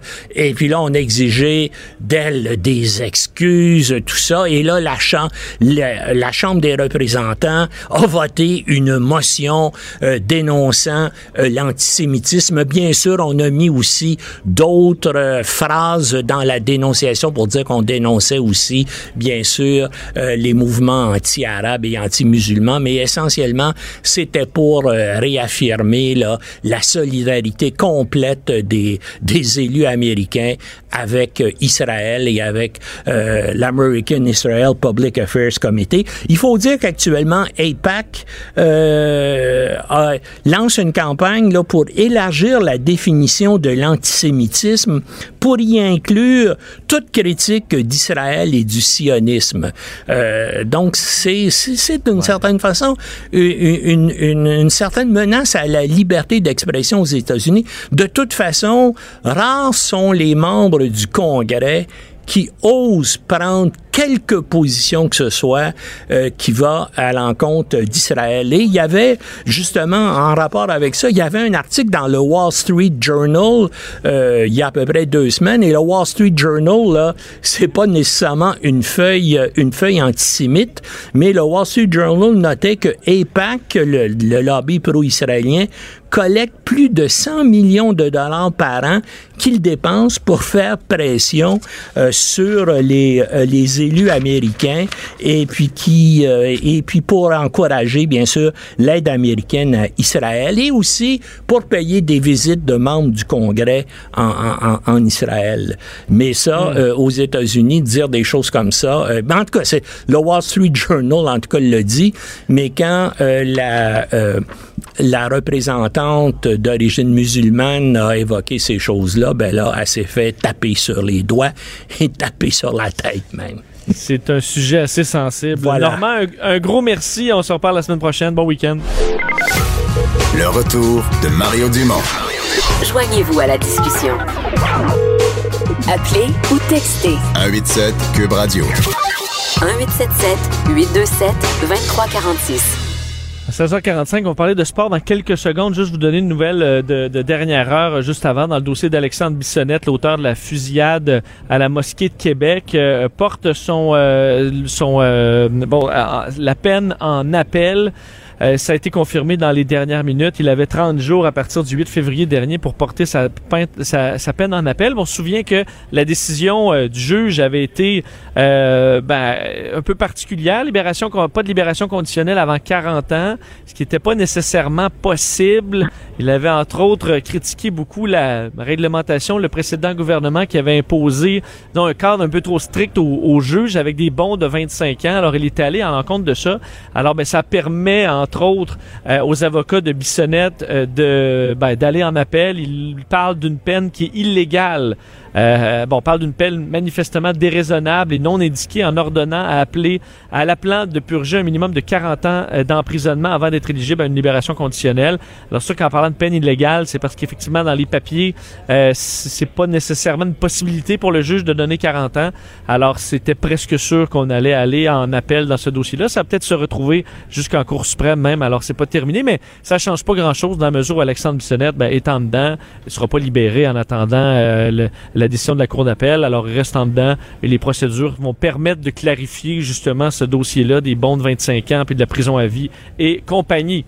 Euh, c'est vendredi, on va lâcher les dossiers au silo pour se parler euh, un peu euh, de sport avec Charles-Antoine Sinot des partants. Salut Charles-Antoine. Salut Vincent. Ça va bien? Ça va très bien. Bon, revenons sur le match hier contre les, euh, les, les Sharks. Ça, ben, ça a été difficile? Au pointage, ça a été difficile et euh, le match était très tard. On s'est levé ce matin. J'avais pas la, la chance de voir le match. 5-2, domination des Sharks. La réalité, c'est que le Canadien a été bien meilleur que les Sharks. C'est quand même euh, un accomplissement parce que San Jose, une des bonnes formations de l'Ouest, euh, une équipe remplie de talent. Mais le 5 à 2 vient quasi uniquement de la part du gardien du Canadien, Anthony Niemi. Ben, c'est et ce qui s'est concrétisé, c'est ce qu'on craignait, c'est-à-dire un gardien qui a perdu complètement ses moyens, ses repères. En fait, hier, il est demeuré dans la rencontre tout le match. Même si sur les deux premiers buts cédés, il a été, et je pèse mes mots, atroce. Il n'avait pas ses repères dans le filet, des erreurs vraiment simples. Et pourtant, habituellement, on aurait changé de gardien, mais parce qu'on avait tellement attendu avant notre journée de congé à Carey Price, j'ai l'impression qu'on s'est dit, ça sera une peu importe ce qui se passe. Si jamais on l'avait retiré de la rencontre, ce qui aurait dû arriver, ben ça aurait été un troisième match de suite où le gardien auxiliaire euh, était euh, sorti du match. Je veux dire à quel point il se cherche. Le Canadien a pas été mauvais, mais quand ton gardien en donne des faciles que ça, ça devient difficile de gagner comme ça sur la route. Mais là, c'est que si on fait les séries, euh, je veux dire, on ça va être euh, ça va être serré quand même. À moindre problème avec Carey Price, c'est- c'est terminé. là, on n'a aucune chance. Euh, c'est c'est exactement euh, la situation. C'est problématique.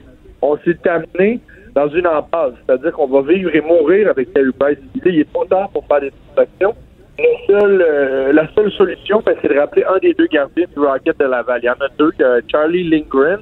Souvenez-vous, avait joué un peu avec le Canadien. 16 matchs d'expérience euh, dans les rangs professionnels. Il a 25 ans, mais connaît une saison difficile dans la Ligue américaine. L'autre, c'est Beck Niven. 21 ans, il joue mieux que Charlie Lindgren, mais lui n'a jamais disputé un seul match dans la LNH. Donc, vivre ou mourir avec Carey Price, on ne sait jamais ce qui peut arriver. Il peut avoir une blessure, il peut avoir euh, une petite euh, maladie, un petit malaise d'ici la fin de la saison, ou simplement il peut être vraiment dans une dette, mais là, on n'aura pas le choix que ce soit Carey Price. Euh, c'est un peu triste. C'est un peu triste quand tu arrives à 14 matchs. Quand à 14 matchs de la fin de la saison et que tu as une seule solution. Euh, Charles-Antoine, heureusement, dans le match euh, Columbus-Pingouin, c'est quand même le, même, le meilleur scénario qui, est arrivé? Exactement. Les Pingouins l'ont emporté dans les 60 minutes euh, régulières, c'est-à-dire 3 à 0 contre les Blue Jackets. Donc, deux points pour les Pingouins qui ont pris une avance sur le Canadien, mais surtout, ça fait en sorte que le CH est quand même dans le top 8. Les Blue Jackets sont derrière. Et le Canadien, là, des fameuses quatre équipes dans la course, c'est la formation qui a le plus de matchs de jouer. Donc, les autres équipes ont des matchs en main. Et ce soir, le Canadien joue à nouveau contre les Ducks d'Anaheim. Donc, on a une chance en or de faire oublier ce qui s'est passé hier. C'est la pire attaque du circuit, les Ducks d'Anaheim. Et c'est rien de confirmé, mais je peux vous le confirmer quand même. Carey Price sera devant le filet euh, parce qu'il n'y a pas de duel samedi. Donc, le Canadien ne joue pas ce week-end à part ce soir. Euh, les euh, Huskies, on en, parlait un peu hier, peuvent écrire une page d'histoire dans le hockey junior ce soir? C'est ce soir que ça se passe, en effet, contre euh, Drummondville, une excellente équipe, mais qui s'est fait planter par ces mêmes Huskies la semaine passée. Donc, ça sera surveillé. C'est en direct de Drummondville.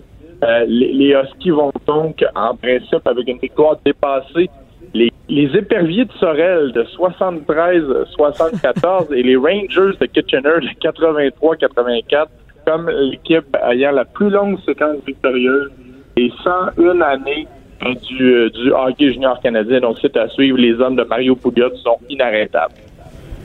Bon, on va surveiller ça. Euh, Charles-Antoine, un gros merci. puis, ben, on va souhaiter que tout, tout tourne pour le mieux pour le Canadien parce que ça, ça joue serré. Ouais, on s'en reparle le lundi prochain. Il faut pas oublier samedi. C'est l'impact qui est en action et non le Canadien. Donc, impact contre le Dynamo. Mais c'est vrai, vas-y, on a, on a un peu de temps. J'ai oublié, euh, on, on devait se parler un peu de, de, de l'impact. Donc, qu'est-ce qui se passe en fin de semaine? Ben, c'est justement, c'est le fun parce que, ben, c'est le fun. Toute, toute- toute proportion gardée, le Canadien n'est pas en action euh, samedi, donc ça laisse de la place à l'impact. C'est le deuxième match de la saison. L'équipe en ce moment va tellement bien. C'est sur la route, c'est jamais facile. Dynamo de Houston, ben, c'est pas une grande équipe, mais c'est peut-être l'environnement le plus hostile. Même à ce temps-ci de l'année, il fait très, très chaud au Texas. Humide dans ce stade-là. Donc, à surveiller. Les hommes de Renegade veulent aller en chercher un, deuxième gain en deux sorties. L'équipe est en santé. L'équipe est le fun à avoir évolué. Et euh, il y a une sérieuse opportunité cette année pour l'impact. Donc, euh, c'est à 17h. que- 16h30 en fait l'avant-match. Demain à TVA Sport, 17h le match. Un gros merci, Charles-Antoine. Bonne fin de semaine, puis on se reparle bientôt. Salut, Ben. Salut, Charles-Antoine Sinotte, euh, des partants sur cette, euh, ce week-end de sport. Euh, vous rappelez cette nouvelle de dernière heure concernant Alexandre Bissonnette, l'auteur de la fusillade la Grande Mosquée de Québec. À mon avis, ça va faire, euh, ça va faire réagir. Euh, Il porte en appel sa peine de prison à perpétuité sans possibilité de libération conditionnelle avant 40 ans. Je vous rappelle que la, c'est pas la partie prison à perpétuité qui est l'enjeu là-dedans. C'est vraiment quand peut-il demander une libération conditionnelle et euh, on s'attendait à ce que ce soit on- qu'on puisse accumuler les, les 25 ans donc pour se rendre dans son cas là, jusqu'à 150 ans ce n'était pas ce que le juge avait choisi en disant que 150 c'était complètement déraisonnable qu'on ne veut pas donner une peine à un jeune euh, qui euh, bon qui allait faire qui allait mourir en prison sans aucun espoir L'autre choix aurait été 25 ans. Et lui avait tranché un peu à travers ça. là. Il dit la peine normale aurait été entre euh, 25 et 50 ans et je peux pas vraiment le donner légalement parce que ça doit se faire par tranche de 25 ans. Il avait en quelque sorte réécrit la loi euh, pour donner euh, la libération conditionnelle avant 40 ans. On s'en doutait bien, à mon avis, le juge François Huot, c'est ce qu'on soulevait avec Mario Dumont à l'ép- ben, à l'époque, il y a quelques semaines, en disant euh, il voulait clairement tester la loi, euh, la faire modifier. Alors ça ira en appel, du moins, il faut que ce soit accepté par la Cour d'appel. Mais eux parlent, les avocats de Bissonnette, d'une peine illégale. Alors ça risque très bien d'être accepté en Cour d'appel, parce qu'il quand même des éléments un peu flous là-dedans. Et ensuite, peut-être même de se rendre en Cour euh, suprême. Alors c'est pas un dossier qui... euh, qui est terminé loin de là. Mais heureusement, Alexandre Bissonnette qui est en prison, alors ça change rien pour lui dans ce cas-là. Cube Radio.